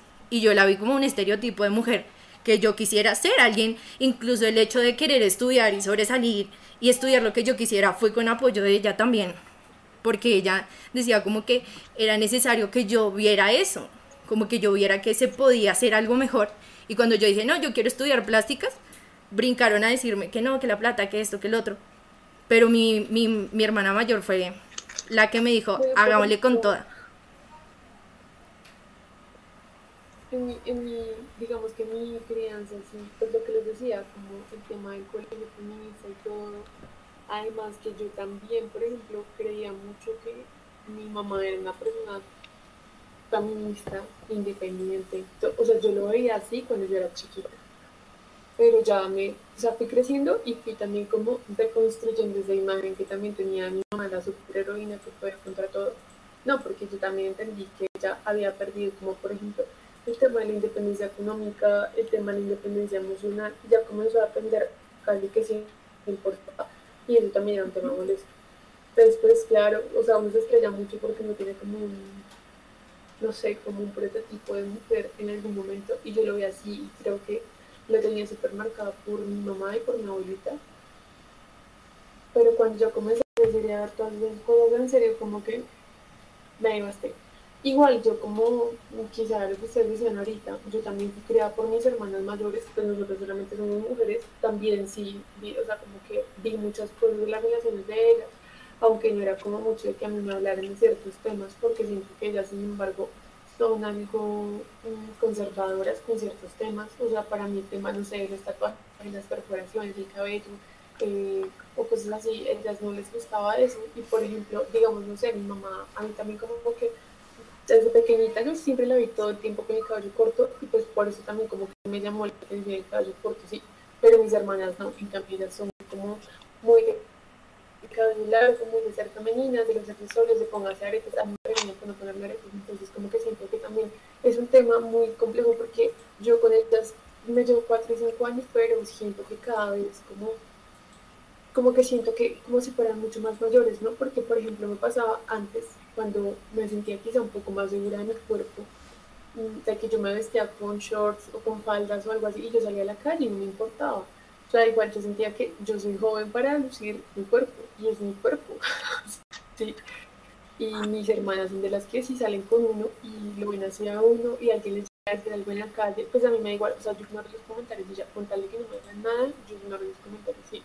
Y no va a poner a pelear con nada pero ellas son de las que, ay, se le perdió algo, no sé qué, y pues, o sea, ellas comienzan a tratar a todo el mundo mal y luego como que me regañan y me dicen, pero para que se vista así, y digo como, hombre, ya son jóvenes y no tengo por qué tener este pensamiento, ¿sí? O sea, hasta ahí donde también viene el tema de eh, eh, la culpa de la víctima y no del violador.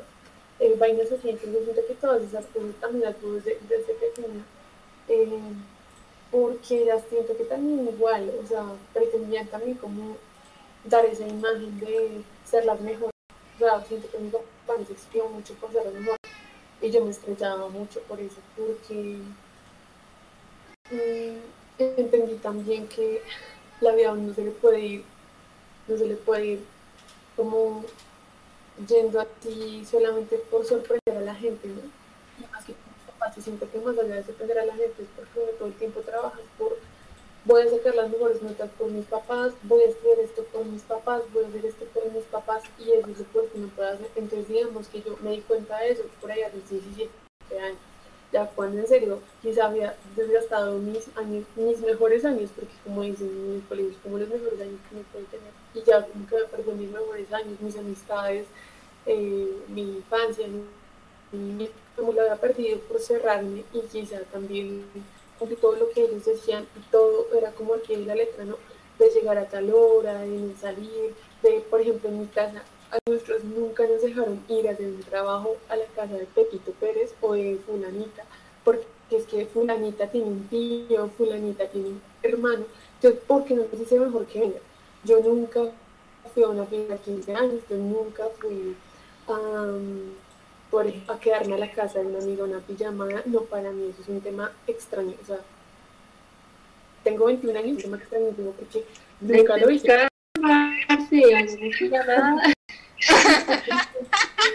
no dejemos que Delicando era virgen de pijamada. no, y digamos que todo eso para mí comenzó a ser como, o sea, súper cerrado. Y pues sí, yo vi a mis hermanas ya en la universidad, ellas entrando a fiestas y eso, pero por ejemplo, para mí me llama la atención, o sea, quizá también así como por la crianza que yo también me cerraba muchas cosas y digo como, ay, ya, ya para mí eso no importa, no importa el tema de perderme cada viernes y ir a fiesta y, perder la conciencia y terminar, no sé, en la casa de alguien que no conozco, no, o sea, siento que eso ya no es, no es para mí y no, o sea, quizá porque también la crianza, hay cosas que les agradezco fielmente a mis papás, porque como hombre quizá no hubiera llegado donde estoy, no hubiera tenido como todo la, o sea, como el impulso de, de hacer tantas cosas, pero también a veces siento que esos impulsos uno también los tienes como por como uno pelea contra las que ellos tienen, ¿sí? o sea, contra esas ideales que uno tiene implantadas. Eso es lo que también da como la de hacer las cosas. Yo, yo no sé, digamos, cómo, cómo a veces se percibe, digamos, en cuanto a hablar como de las crianzas machistas y cosas de estas, también la posición de los hombres, porque seamos sinceras que ellos también se ven demasiado involucrados dentro de esto, porque son, digamos, eh, me parece muy loco que dentro de las manifestaciones del feminismo eh, no puedan entrar hombres por el hecho de ser hombres. O sea, como que muchas veces hay feministas tan radicales que dicen como no, tú eres hombre, tú no puedes estar aquí, tú representas todo lo que estamos peleando pero entonces es como, como que los hombres también deberían tener como un tipo de participación, pero donde se ha centrado a lo que realmente se está pensando. Entonces, no sé si alguna quiera hablar de esto, cómo el machismo también afecta a los hombres. Claro, mira, por ejemplo, eh, ayer hablábamos de este tema. De, por ejemplo, como a los hombres también se les podido llorar, se les ha sentir por ser hombres. Pero, por ejemplo, en mi casa, mi papá, siento que en general aplicó mucho esa ley para todos. Para mi papá, donde no podía llorar siendo mujer o siendo hombre, llorar es debilidad. Y yo una vez me la agarré y le dije como, pero es que llorar es de los seres humanos, o sea, porque nosotros nacemos llorando. O sea, es algo muy humano y siento que es la, la sensación más humana del mundo.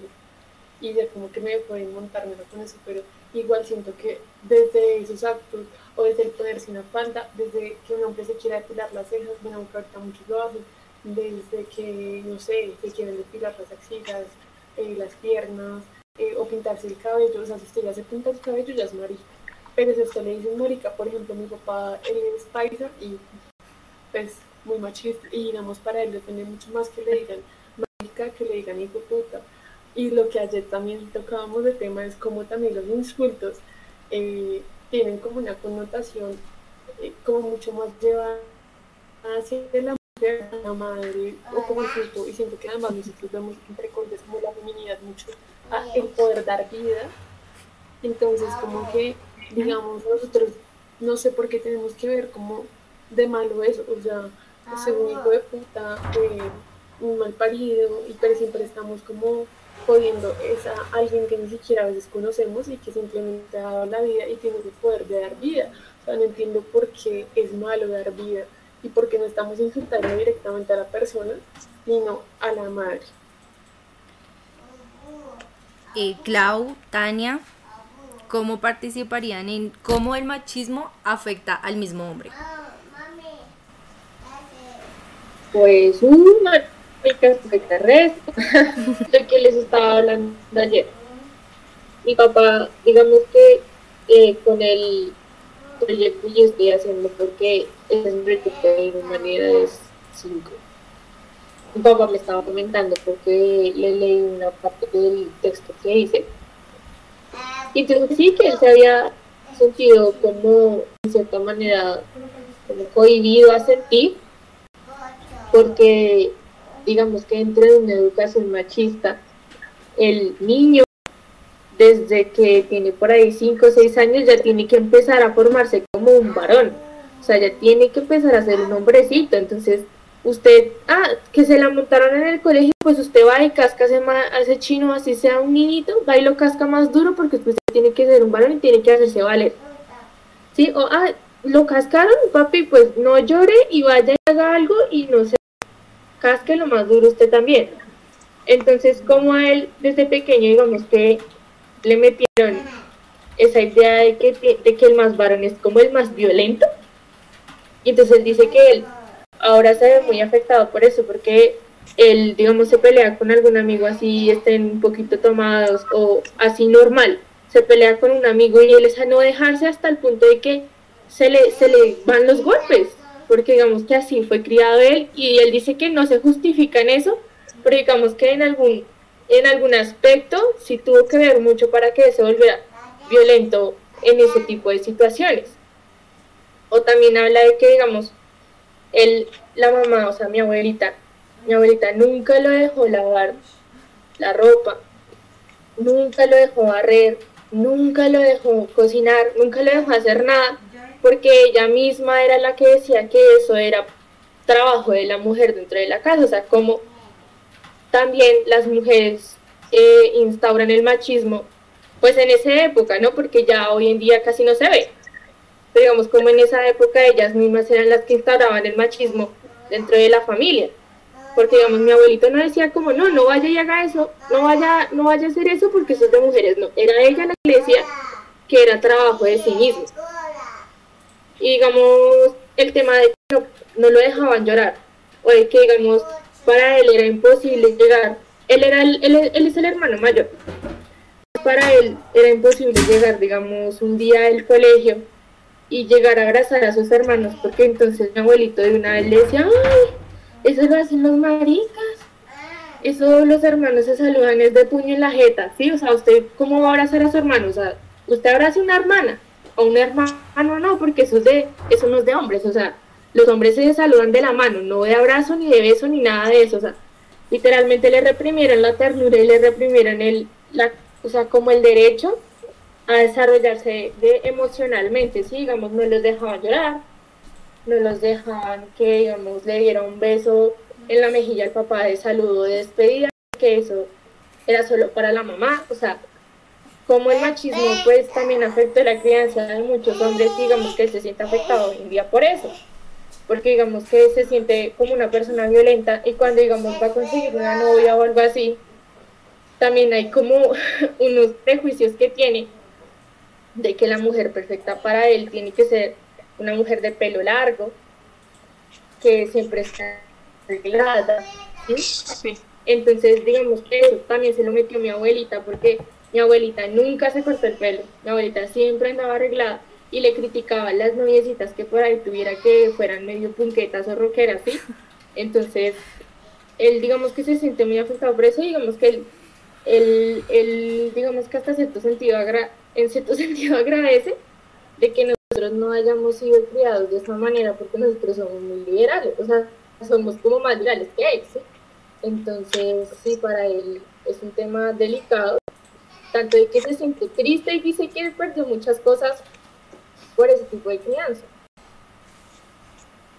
No Pues es que es que es muy complicado, ¿no? O sea, no sé. Clau, Por ejemplo, en mi casa, bueno, en mi casa no, en mi familia. Clau, no sé si va a querer decir algo que no, casi no ha hablado. Em, pues en el caso, en, en mi caso yo puedo hablar desde lo que a mí me afectó el, la figura del, del hombre, porque como yo siempre estuve rodeada sobre todo de mi madre, que era como la persona que me llevaba por todos lados, porque en principio nosotros no vivíamos en Bogotá, sino que íbamos por pueblitos, no tuvimos como un lugar muy, un lugar específico donde vivir tanto tiempo, ya eso va más adelante. Entonces, yo la única persona con la que me relacionaba era con ella.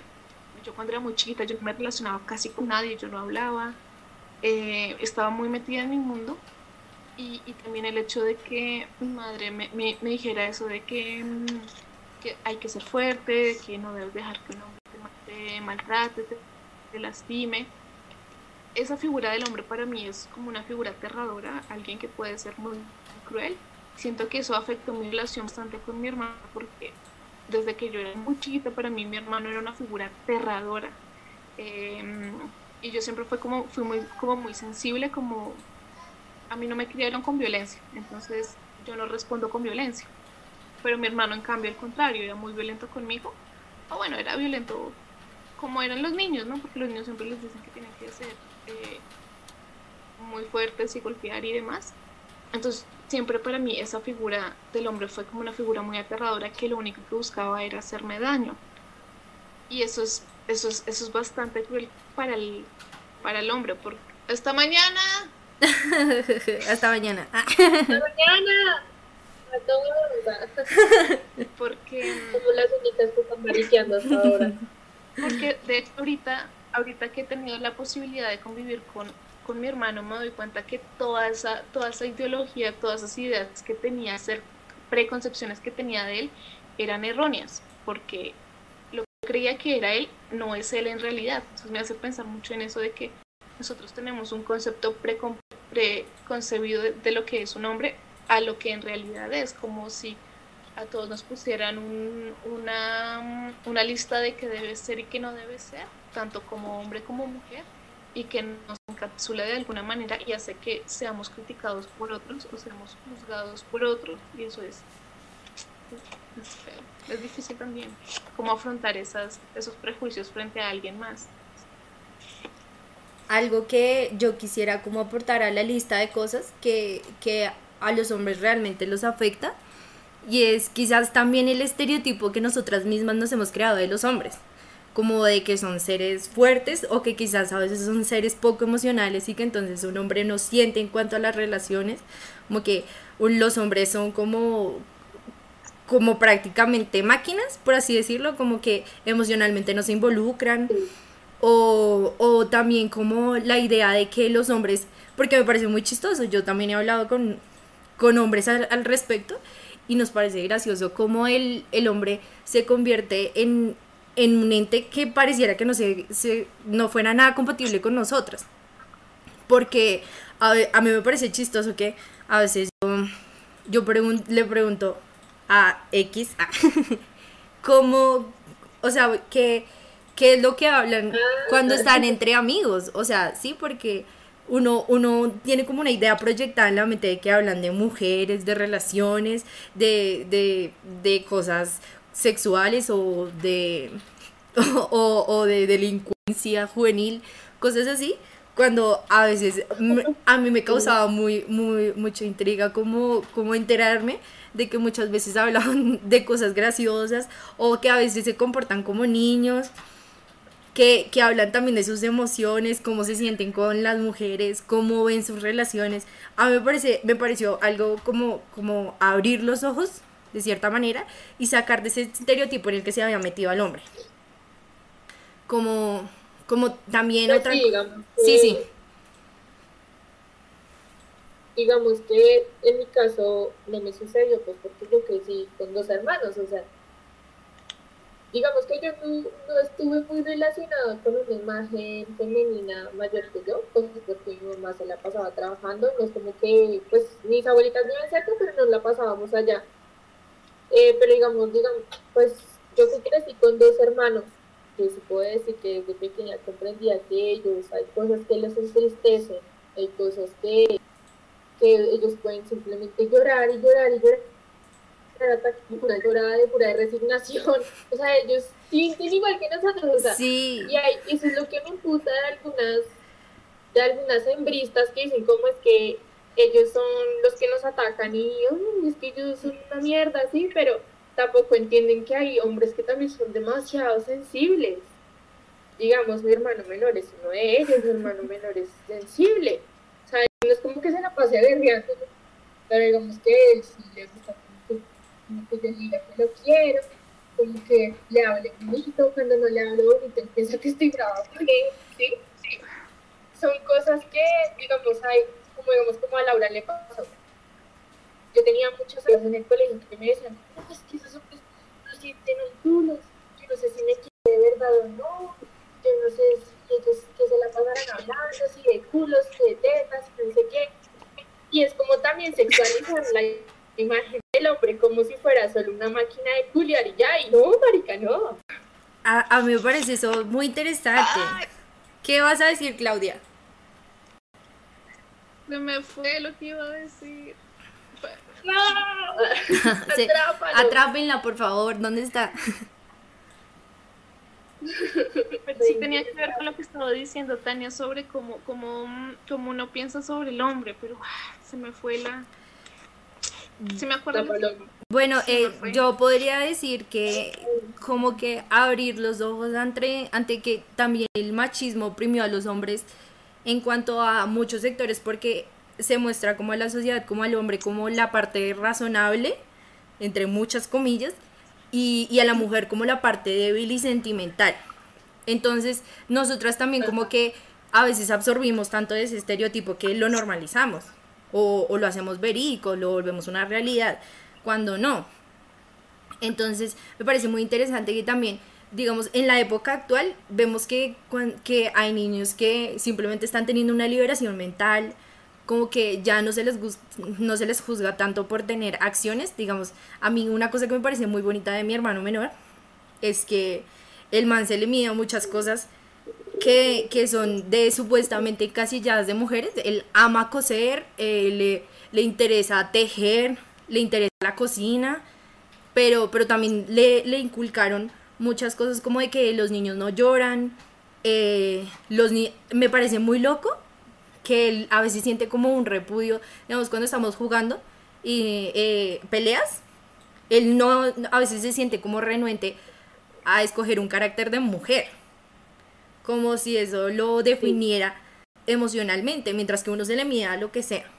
Entonces me parece interesante ese análisis también que hay sobre el niño, cómo le infundimos como cosas al niño y lo obligamos a volverse entonces un ente aledaño a sus emociones o a pasiones. Entonces, eh, no sé qué más quieran decir. Melissa, ¿cómo, cómo lo ven? Luis Carlos Restrepo habla eh, que les estaba diciendo. ¿Qué? ¿Qué? Ah, Melissa no, no tiene nada que decir. A ver, Melissa, ¿cómo ves que los hombres también son oprimidos por el machismo? ¿No, Cas? Pocas de las cosas. a, a mí me gustaría que pudiéramos también hablar de, de cómo los hombres se han visto afectados también en, en el momento de decir algo, como de ser capaces de denunciar cuando, cuando les tocan en Transmilenio Uy. o cuando los acosan o... Marica, eso pasaba aquí en mi casa. Póngale cuidado, póngale cuidado. y es que me emputa, me emperra demasiado, en serio, esto es que no entiendo cómo. No. Resulta que una vez, eh, mi hermano menor, el año pasado, que estaba en 11, eh, se iba. No, ¿Qué? Creo que se le está yendo la conexión. empiezo por eso. mi hermano, ma- mi hermano menor el año pasado estaba en 11, entonces él se iba a hacer el, a hacer el, a hacer ese curso del preunal para entrar a la nacional y era un lugar cerca a la nacional, ¿sí? Entonces él después tenía que irse a. Y resulta que en una de esas, cuando se estaba devolviendo de, sus clases, él se subió al Transmilenio y detrás se subió un grupo de, de muchachas que él dice que tenían por ahí unos 15, 16 años, que eran como unas 4 o 5, cinco muchachas. Y que digamos que ellas lo miraban y se reían, sí, como que lo miraban y se reían y se hablaban así en secretito. Y bueno, llegaron como a la estación de modelo, creo que fue. Y entonces una de, la primera que iba saliendo le dijo, chao chiquito. Pues obviamente mi hermano mayor, mi hermano menor es, es altísimo, o sea, casi mide el metro ochenta. Sí. Entonces se le hizo muy raro. Y la última que salió, le agarró el culo, pero, o sea, se lo agarró y se lo apretó y salieron corriendo. Y él quedó, o sea, él quedó tan en shock, quedó como tan impactado porque nunca le había pasado a él. Y cuando él llegó a la casa, prácticamente Llora. casi Ah. llora, casi llora Mm. porque me dijo, me- o sea, literalmente me manosearon en el Transmilenio. Y yo, marica, Dios mío, o sea, nunca me han manoseado a mí que soy mujer y si lo manosean a él que él es hombre que supuestamente se supone que las feministas buscan una igualdad y a sí van y lo manosean, ya, o sea, yo me sentí tan indignada, marica, o sea, yo quería ir al Transmilenio y matar a esas hijos de putas, o sea, como unas jovencitas de 15 años, bueno, no te- tengo 15 años hace muy poquito, pero a mí la como esas viejas, o sea, se sintieron en la capacidad y en el derecho de, de manosear a mi hermano, o sea, que les da a entender a ellas que, que pueden hacerlo, o sea, él nunca les dijo, vengan y toquen, ¿no? Ajá. Yo, yo tengo la Y digamos que ellas, o sea, y yo le dije a David, ¿cómo, ¿y tú por qué crees que, que ellas lo hicieron? Y él dijo, no, pues yo creo que ellas piensan que como soy hombre me va a gustar. Y no es así, yo no quiero que me toquen. Yo Ah. no tengo un letrero detrás que diga, quiero que me toquen el culo porque soy hombre y, y lo siento rico, no. Como digamos le pasa, eh, mi mamá, el novio de mi mamá, digamos que es un hombre ya mayor, pero digamos que para las mujeres todavía resulta atractivo porque el acto permanece arreglado todo el tiempo. Entonces una vez mi mamá llegó a contarme Ese es que- otro que iban en estereotipo. el Transmilenio. Ajá, que iban en el Transmilenio, que iban sentados y que lo normal para él era que él hacia la ventana y él hacia el pasillo para que ninguno de la tocara a ella. Pero resulta que él sentado en la silla del pasillo del Transmilenio, eh, una vieja se le acercó y literalmente le puso las tetas en la cara. O sea, no fue porque la empujaran, no fue porque ella quiso arrimársele a él. Y entonces él como que le dijo, que por favor no lo hagas, me siento incómodo. Y ella le dijo, ay, pero ¿cómo así que se siente incómodo si antes es algo bueno? Y él que no, y que no, y que no, y la vieja continuó, continuó, continuó haciéndolo, hasta que uno se dio cuenta y le dijo a- a- novio que, pues que se cambiaran de asiento cuando ya ellos llegaron como a la, al apartamento él le dijo como que le había pasado varias veces que las viejas se insinúan en el Transmilenio. Y digamos que él no puede hacer nada porque ellas saben de que a él le va a gustar. Y que él es hombre entonces le gusta que le tetas. sí, o sea es, es una vaina re loca.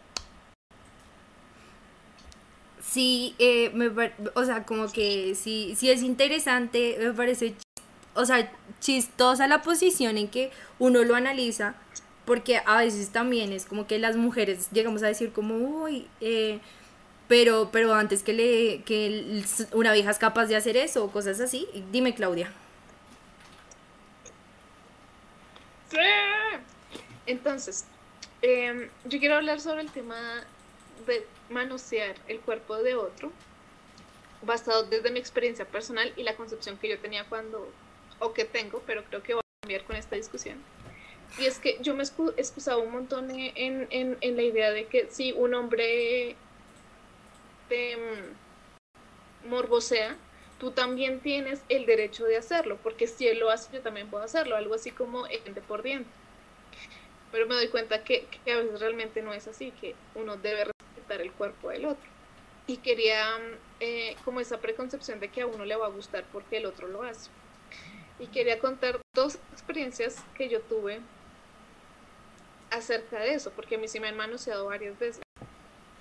La primera vez que a mí me sucedió, yo quedé impactada, tenía unas ganas de llorar, tenía indignación, sobre todo porque en ese momento tuve tanto miedo de que no pude responderle nada ni ser grosera con, el, con, el- con ese hombre, con, con, con él, cómo él se atreve a tocar el cuerpo del otro sin, sin el permiso de esa persona. Pero luego, eso me pasó hace como 3, 4 años. Y me parece que el año pasado me pasó otra vez. Yo estaba en la bicicleta y un tipo me agarró la cola. Y el tipo iba en moto. Y ese es el problema. que a mí sí me gustó esa segunda vez. Entonces, es, es un problema porque tú cómo puedes conocer al otro. Es decir, yo yo me enojé conmigo misma diciendo cómo te puede gustar que ese tipo haya hecho eso, ni siquiera lo conoces y abusó de tu confianza sin siquiera conocerte y atreverse a tocar tu cuerpo. Aparte de que lo hizo con ganas el tipo, o sea, agarró y se fue. Y es, y es, y es como, como esta idea de que no puedes, como no puedes evitar ese daño, debes cambiar la reacción a ese daño, ¿no? Entonces a mí ya no me asusta, sino que de alguna manera me hace sentir halagada, pero es precisamente por cómo, cómo he crecido en este entorno de que no puedes evitar que alguien más te manosee, entonces de qué manera debes actuar. Pero no sé si esto le pase a alguien más, ¿no? Porque solo me han pasado dos veces y es, pues fue lo que me pasó, no puedo evitar que me gustara y tampoco puedo evitar tener tanto temor y resignación por no haberlo evitado. Em, Meli se tiene que ir. Vamos todos a agradecerle. Muchas gracias, Meli. Eh, ella aparece en Instagram como... No, me- Eh, Es que ella es la influencer. ¿Cómo apareces en Instagram, Melissa?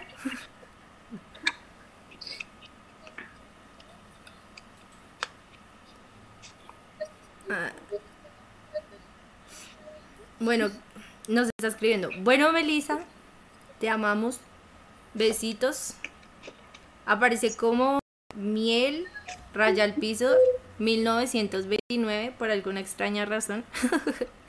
Pero gracias por, por estar en el podcast y me pareció muy interesante que hubieras aportado tanto. Y ya no, gracias, de verdad. Primer podcast muy bueno, Melissa. Gracias.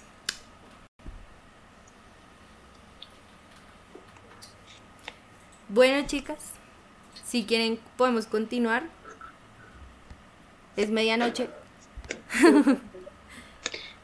¿A ti, a ti nunca te ha pasado, Laura, que, que hayas sentido algún tipo de manoseo en algún espacio o lugar?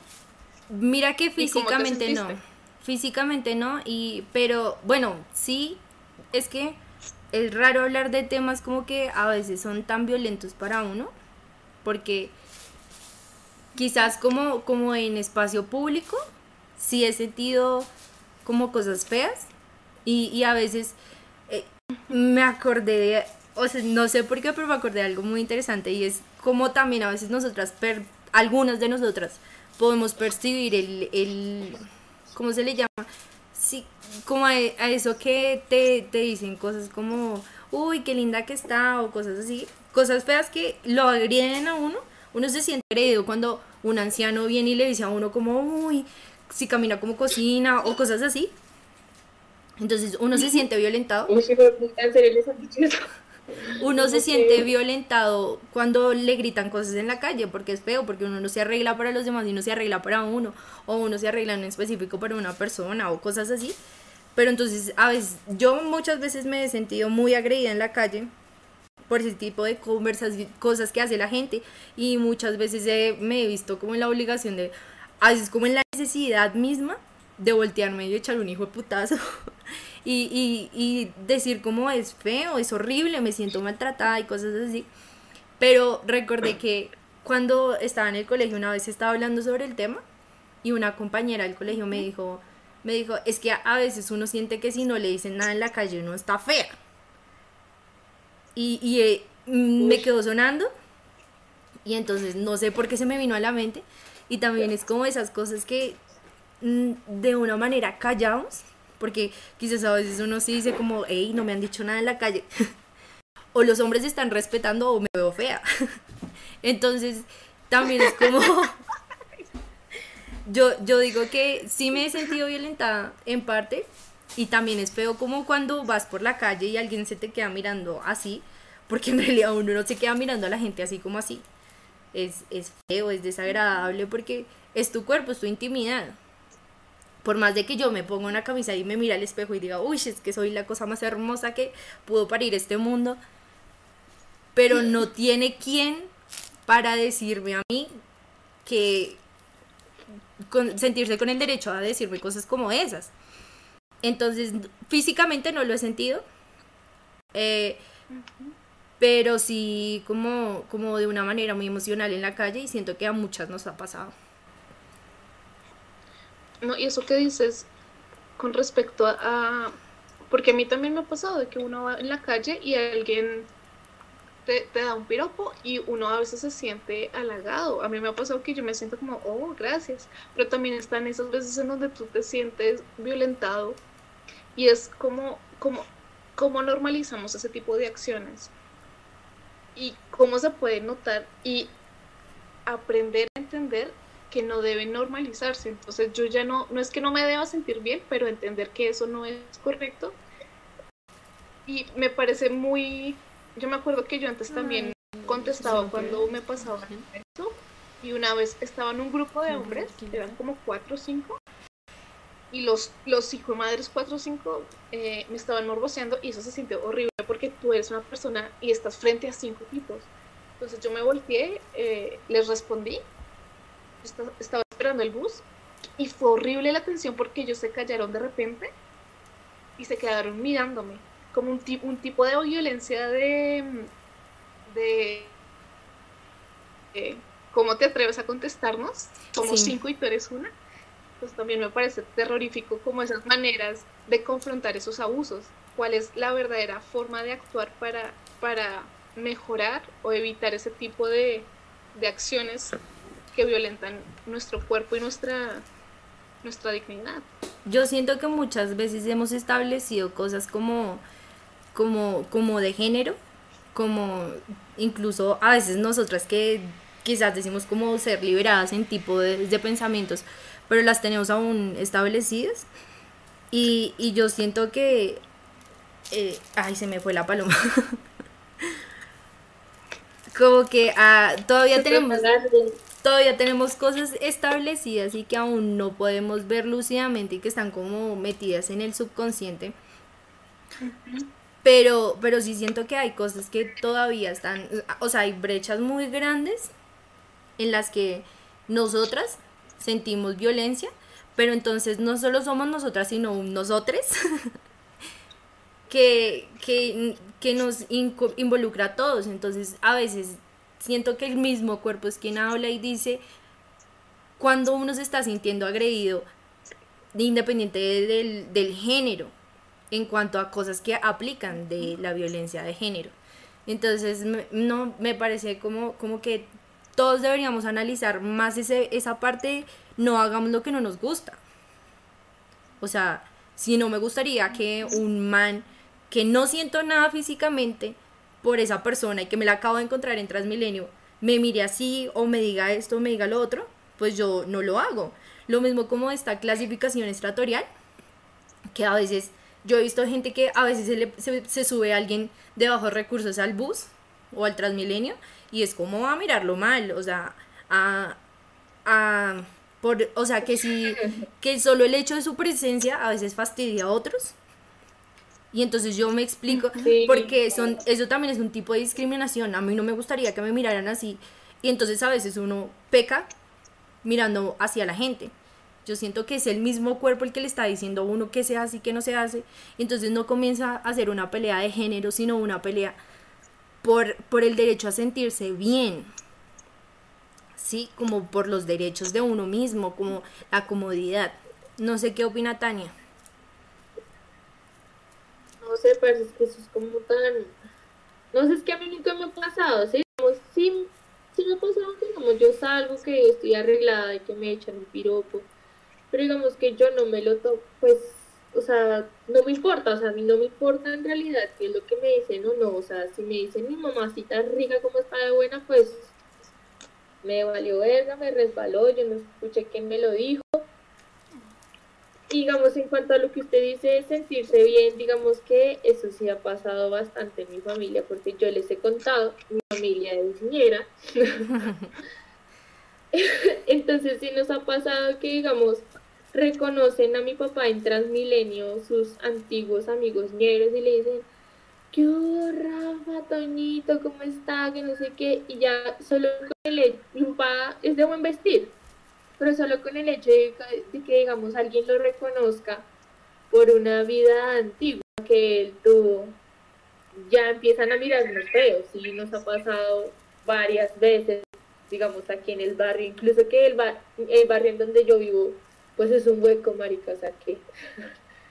Pero si, si nos pasa que empiezan a mirarnos bien feo por el hecho de que saludan hacia mi papá. O digamos a mi hermano mayor, que mi hermano mayor también en su tiempo se estaba rozando con los ñeritos del barrio. Entonces como que nos miran así como medio feo, como, uy, esta gente se veía bien, pero es como pura apariencia, porque en realidad siguen siendo ñeros en el alma. Entonces, entonces, digamos que sí es feo, pero como que uno ya sabe que ese tipo de gente que lo mira a uno así no vale nada en esta vida. ¿no? O sea, como, ¿usted por qué me va a mirar así? Usted no es quien para juzgarme, usted no es quien para decir mi familia de dónde viene, mi familia para dónde va, no, o sea, nada. O sea, digamos que yo sí fui cre- criada así, ¿no? Como que si me dicen algo en la calle, ¿sí? yo no escuché, yo sigo derecho, bien linda, bien linda, bien diva, y ya, ¿sí? Pero, digamos, sí entiendo que hay gente que se sienta afectada y me parece algo, pues, muy triste. Pero, digamos que, pues, no debería pasar eso, ¿no? O sea, es que es algo tan complicado. Sí, ahí es a donde uno va, como, como a veces que a veces se delimitan cosas, digamos en cuanto, eso yo le ataco al feminismo, más que todo de esta época, porque el feminismo anterior estaba muy basado en, en que uno aprendía a concebirse como mujer, incluso hoy en día nos falta demasiado para saber qué es lo que nos hace mujeres, cómo nos hace mujeres. Y, y yo siento que todas lo hemos percibido y en realidad a veces yo también me hago la, la misma pregunta, ¿qué es lo que me clasifica como una mujer a mí, aparte de mis órganos reproductores? Y entonces yo comienzo a hacer una pelea, más allá de que si tengo vagina o senos, o más allá de que si soy una mujer hetero, una mujer lesbiana o una mujer bisexual, eh, ¿qué, qué es lo que me afecta O a trans. mí? O trans, sí. ¿Qué es lo que me afecta a mí realmente en mi condición de mujer? ¿Y qué es lo que me clasifica a mí como mujer? Entonces yo siento que todavía no sé cómo responder esa pregunta que me he hecho muchas veces. Que para mí no, no he delimitado cosas porque siento que el hombre también tiene mucha cosa de feminidad. Y se la hemos negado nosotras como mujeres, se la han negado ellos como hombres, se la ha negado el sistema. Y, y entonces también me parece agresivo que una mujer radical en el feminismo decida que un hombre no puede hacer partícipe de cosas que también lo están involucrando a él en, en, en Claro, temas. porque es que de igual manera el hombre siempre va a existir igual que la mujer. Claro. Y Noso- lo que le compete a la mujer le compete al hombre. Y viceversa, ¿sí? O sea, marica, o sea, todo está involucrado con todos y en el feminismo también deberían participar muchos más hombres para que en realidad sí exista un cambio. Porque si no se deja participar al hombre que se supone que es el origen del machismo, pues ¿cómo, se- cómo vamos a lograr que eso ya no exista? Y será- No es que se necesite a un hombre para ratificar el, mismo movimiento, pero sí se necesitan hacer partícipes de ellos porque ellos hacen parte de nuestra sociedad y estamos creando una sociedad haciendo cambios. O sea, los cambios no se generan solos y siento que son también personas muy importantes dentro del sistema porque no necesitamos ser ratificadas por ellos, ya lo digo, pero sí ellos son parte esencial de, de la vida cotidiana. Entonces, no, no somos lagartijas que se pueden reproducir entre mujeres y que acabaron hace mucho tiempo con, los, con el macho, sino somos una especie que necesitamos aprender a convivir con más, incluso también yo creo que a veces también se hay que, hay que pelear cosas como los derechos de los animales, los derechos mismos de las plantas, cosas de esas, porque son temas que también necesitan importancia. Entonces, no podemos desclasificar a nadie y siento que el feminismo radical lo hace y no me parece justo porque estamos haciendo lo mismo que nos hicieron a nosotras. Y no se trata de eso, no se trata de que de que estamos excluyendo a los, a los hombres, o sea, el feminismo radical o el embrismo excluye a los hombres de una manera muy, muy fea, marica, o sea, no me explico, digamos, lo que les estaba contando ayer, cuando yo estaba exponiendo mi trabajo en clase, eso fue a principio de semestre, que una vieja salió a decir literalmente que yo estaba siendo una vergüenza para las mujeres del siglo XXI feministas al estar defendiendo a un hombre, porque según ella un hombre no puede ser defendido, o sea, estaba tratando de defender lo indefendible, o sea, y yo, ¿qué, marico? O sea, ¿usted de dónde saca eso? Pues yo no fui capaz de responderle a ella en ese momento porque quedé tan en shock de que una mujer pensara eso de un hombre, ¿sí? O sea, de igual manera, ¿usted por qué existe, marica? Igual ahí hubo un pipí que hizo que usted existiera aquí. Hoy en día ya no es totalmente necesario, claro, porque está la fecundación in vitro y entonces ya, o, o el vientre alquilado, pero, o sea, sí o sí, usted se hizo también con pipí, marica, y usted cómo puede, cómo puede odiar a un hombre, ¿sí? O sea, prácticamente usted está haciendo lo que antes hacían con nosotras, que nos Señalar. odiaban a nosotras por ser mujeres, y ahora las mujeres odian a los hombres por el hecho de ser hombres, o sea, eso es total hipocresía e irracionalidad. O sea, eso Sí. no tiene ni pies ni cabeza, porque de igual manera se está pidiendo una igualdad y, y no se está haciendo ni siquiera desde el mismo feminismo que se supone que inició con bases de exigir igualdad. Sí. Ahorita creo que ya no le ya no le dicen igualdad, sino le dicen de otra manera. Sí. Sí, no, es decir, antes se decía que la mujer buscaba igualdad, pero había una imagen en donde habían dos personas, que una era más bajita que el otro, y se le daban el mismo, la- el, el mismo tamaño de, de banca para ver a través de una cerca, pues este definitivamente iba a seguir siendo alto. Entonces no es igualdad, sino Equidad. equidad, ¡Epa! Que es lo que, la, lo que sea necesario para, para cada quien según su necesidad. Sí. ¿no? Y no tener que... Exactamente. Pero Sí. a mí me parece que es bueno, es de, de hecho ya lo había nombrado antes de que uno como ser humano, cuando de pronto quiere formar una familia, no quiere cometer los mismos errores que las personas que conoció como sus padres, sus abuelos o las figuras que hayan ejercido en su, en su, en su formación. Y siento que es lo mismo que está pasando ahora. Hay un feminismo radical el cual nos está afectando a nosotros y nosotros estamos aportando a partir de eso que están haciendo mal para mejorar ese movimiento. Y esto es lo que, lo que importa, entender qué es lo que está mal para poder mejorar lo que siento que, lo que ha pasado desde hace muchos años y, y- y se sigue desarrollando. Yo definitivamente quiero ver la vida dentro de 30 años, a las familias, yo quiero ver a, a- a personas diversas, quiero ver a dos hombres criando a hijos, a dos mujeres criando hijas, Sí. a una sola mujer, es decir, quiero, quiero ver cómo eso puede cambiar y que creo que es posible porque ya se está haciendo. Claro, A, a mí me parece interesante, ah, podría hacerse como ejemplos. Yo, yo creo que es como lo mismo, es- esta pelea entre feminismo y hombres, feminismo radical, ¿no? Y hombres da- donde, mm, donde es como lo que pasa acá en Colombia, como esa violencia interna que tenemos, que nunca acaba, porque se repite de una y otra manera. O sea, la guerrilla masacró, luego salen las AUC y las AUC masacra. Pero ya está ¿Qué? Ah, No entendí, está en la cárcel. Por eso, do- o sea, ah, sí. Ah, hagamos una celebración. ¡Uh! no está en la cárcel, está en su casa, Ah, bueno, Está bueno. en su domicilio. está en su este, latifundio de Córdoba, En su entonces, finca como de 30 hectáreas, marica. Severa cárcel, hijo de puta vida. claro, ¿quién quisiera ser preso para vivir ahí? O sea, yo no siento Claro, justicia claro. ahí. Yo lo único que quiero es que hable sinceramente porque siento que eso sí es un tipo de justicia. No, no creo que privar tanto de la libertad a alguien sea un tipo de justicia, sino el hecho de que haya una reparación, porque de eso también se peleó y venir a darle justicia reparadora a unos y a otros, ¿no? Pero sí siento que hay que hablar. O sea, sí siento que el man debería hablar.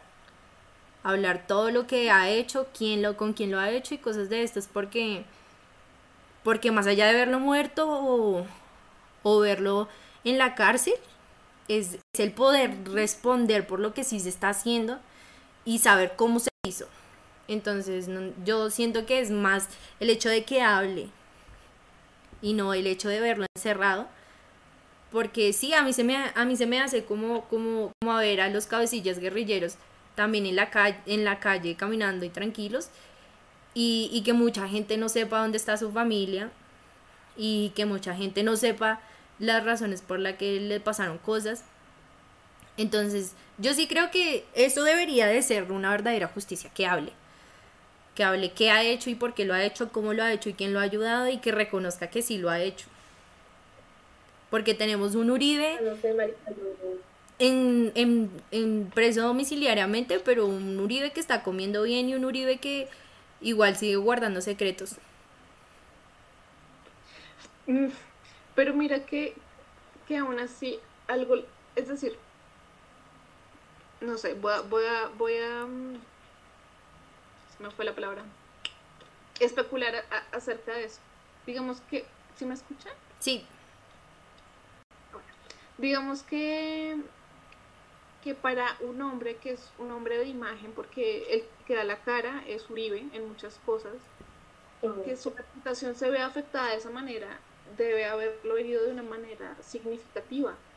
Y eso es un avance, el reconocimiento de todos sus actos, para que la- las personas que no, no sean conscientes, que ojalá se concienticen sobre todas las acciones que hizo este hombre, vaya perdiendo su fuerza, ¿no? Que se, que se vea la realidad y que no, se, no, se, no sea reconocido como un personaje honorable, eso es a lo que me refiero que es lo que había pasado en los últimos años, que era principalmente reconocido por ser una persona que había ayudado un montón al bien común y al bien ciudadano, que es una total mentira. y que lo bajen de ese pedestal también. O sea que así como él está demostrando muchas cosas, que también la gente sea capaz de reconocer esas cosas. Porque lo que digo, no hay justicia reparadora sin el reconocimiento. ¿Qué iba a decir Tania? Yo no sé, o sea, para mí, para mí, Tania también. Yo tengo una idea muy pesimista de lo que va a pasar con Uribe. Yo creo que ese man va a salirse con la suya de alguna u otra manera. Porque, bueno, es cierto que Uribe no es nadie fuera de Colombia, pero es tiene mucho poder dentro. Y yo creo que ese man va a salirse con la suya y él no va a resultar ni en la cárcel ni en nada, o sea, va a resultar que siempre va a estar en la en arresto domiciliario y aún así va a seguir controlando el país, la verdad. Entonces, o sea, no sé, pero algo me dice que esto va a suceder, porque es que todavía hay mucha gente que apoya a ese man, sobre todo los más abuelitos, digamos, mis, todos mis abuelitos que yo los amo y los adoro con mi vida, pero son unos uribistas tremendos. O sea, ellos apenas supieron la noticia, casi se ponen a llorar. Y yo preguntándoles por qué, si igual no lo conocen. Y es que ellos argumentan que vivieron épocas de mucha violencia aquí en Colombia, se les mataron a los papás, quedaron huérfanos o los regalaron, o, o veían en los pueblos como en el río iban hasta 20 cadáveres, y que cuando llegó Uribe a la presidencia y todo eso acabó para ellos, es como Jesucristo renacido, marica. Y por ese, por ese hecho, yo creo que ese man se va a salir con las ocho. Yo creo, digamos, para conectar con lo que hemos venido hablando todo este tiempo, que también es la imagen que vendió del hombre perfecto dentro de las concepciones colombianas.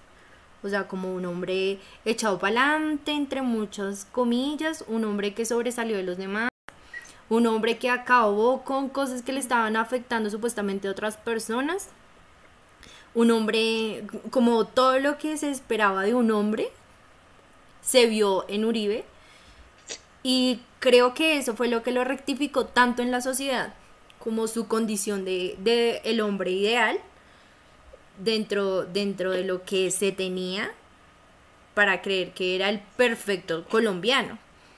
Y, y digamos, como comparándolo con, con la situación, Alman, lo, digamos, esa declaración que dijo Jesse Uribe, que el man le gustaba porque era un berraco, porque no se dejaba de nadie, analizando estereotipos masculinos que se han generado dentro de Colombia. Y entonces cuando se mira Claudia López, como, como que sí también es una vieja que le pelea a todo el mundo, pero entonces a ella muchas veces entonces se le comienza a tildar de machorra y de cosas así, cuando cumple con esos estereotipos del colombiano ideal. Pero es que Mira si se da me- cuenta, Claudia López está siendo como el tipo de colombiana ideal, pero para nuestras generaciones. Sí, Bueno, entre comillas, porque también hay gente que va a decir que no. Ella le está apuntando a gente joven como nosotros, que somos más inclusivos, que somos en teoría más igualitarios, ¿sí? Ella está apuntando a esta generación. Ella sabe que con los cuchitos o gente de más de 55 años ya la tiene perdida. O sea, con esa gente no se puede hablar. En cambio, ella sí le apunta a nosotros porque nosotros estamos jóvenes todavía. Somos como un punto estratégico para, para hacer política, ¿sí? Para ganar un voto. Entonces, o sea, hay un líder para cada época, marica, y ahorita es, es Claudia López. A ella. Bueno, pues no sé, habrá mucha gente que no opina igual porque sabemos que hay gente que no está de acuerdo, digamos, con las políticas que está usando dentro de su gobierno. Pero como persona, yo me estoy refiriendo más a como a la personalidad, no en cuanto a sus decisiones políticas, porque la verdad yo no estoy tan inmersa en este tema, entonces no, no quiero que haya disputas con más gente. Y lo que tú decías con respecto a, a- a la imagen que ella da, porque el, el puesto de, un- de, de alcalde o de presidente es un puesto que ocupa una persona masculinizada y así es como ella se presenta y así es como nosotros la entendemos cuando no sabemos si realmente esa forma en la que ella se presenta es masculinizada o es simplemente ella.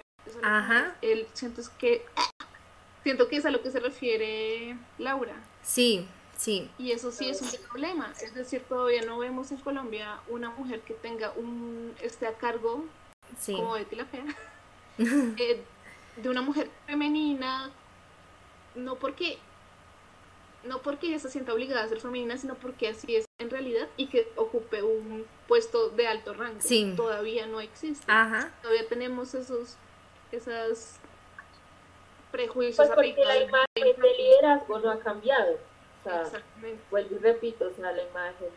Pero Betty la perfecto, Betty la Fea es un buen recurso para analizar el machismo dentro de Colombia, y, pero impuesto por los medios de comunicación. Entonces, bueno, chicas, me pareció interesante el día de hoy. se habló en Sí, forma. Sí, llevamos dos horas hablando. Y no, pues gracias. Uy. Yo, yo creo que quizás hablar de este tipo de cosas así nos vean poquitas personas.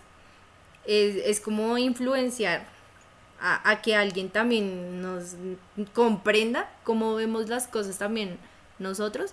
Y sería, hubiera sido chévere que un hombre como que hubiera también podido hablar. Me olvido llamar a Sergio. Como que hubiera podido opinar sobre cómo analizan ellos el feminismo, porque entonces, porque igualmente nosotras lo hablamos desde nuestra posición de mujeres, nadie sabe cómo, de nosotras nadie sabe cómo se siente un hombre realmente eh, hablando de esto. Y no, pues me pareció muy chévere, muchas gracias niñas, les agradezco demasiado. A los que se Gracias pudieron conectar y ver nuestro YouTube Live, pues gracias también, porque... Porque, porque la gracia es poder entregarle información a la gente que, pues información crítica, ¿no? Como también información que, que consumimos en las artes plásticas y que la gente no creería que consumimos. Porque nosotros también nos forjamos críticamente para poder sacar producción de obra. Y es algo que a veces la gente no, no, no ve. Como que nos, creen que los de plástica solo dibujan o pintan. Y nos encasillan también en eso. Pero nosotros Nosotros también vemos Betty. nosotros también nos creamos como personas muy críticas y, y que independientemente si pensamos o no pensamos igual, estamos tratando de hacer pensar más a la gente. Y yo creo que este espacio lo, lo pensé más como por esa necesidad de querer que la gente también piense sobre, sobre las plásticas como algo nuevo, como, como en su mente, como algo diferente.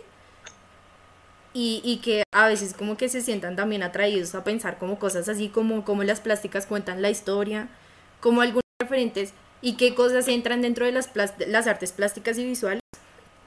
Y como nosotros también contamos parte importante en el contexto porque esto nace de esa necesidad de que el artista plástico también es necesario en épocas de crisis porque incluso somos más necesarios ahora que antes. Ahora necesitamos o sea, ahorita se está consumiendo cine, televisión, los artistas también producen música, producen teatro, producen danza, y es lo que ahorita la gente está consumiendo demasiado. Y, y ver estudios en los que se dice que los artistas son los menos necesarios ahorita en las pandemias, en esta pandemia, que somos menos relevantes, eh, fue algo que impulsó a muchos de mis compañeros de clase de historia y, y también a mí para demostrar que no, que nosotros también podemos hacer muchas cosas para mejorar la vida diaria en un encierro y que somos tan necesarios como, como un médico o como, como la, la gente que hace domicilios o cosas de esas porque lo somos. Entonces, pues gracias por estar a los que vieron. Y, y no, y, y bueno, y para la próxima también las voy a invitar porque no conozco mucha gente, entonces besitos. Besitos. Chao. Chao. Los besos. Gracias, gracias.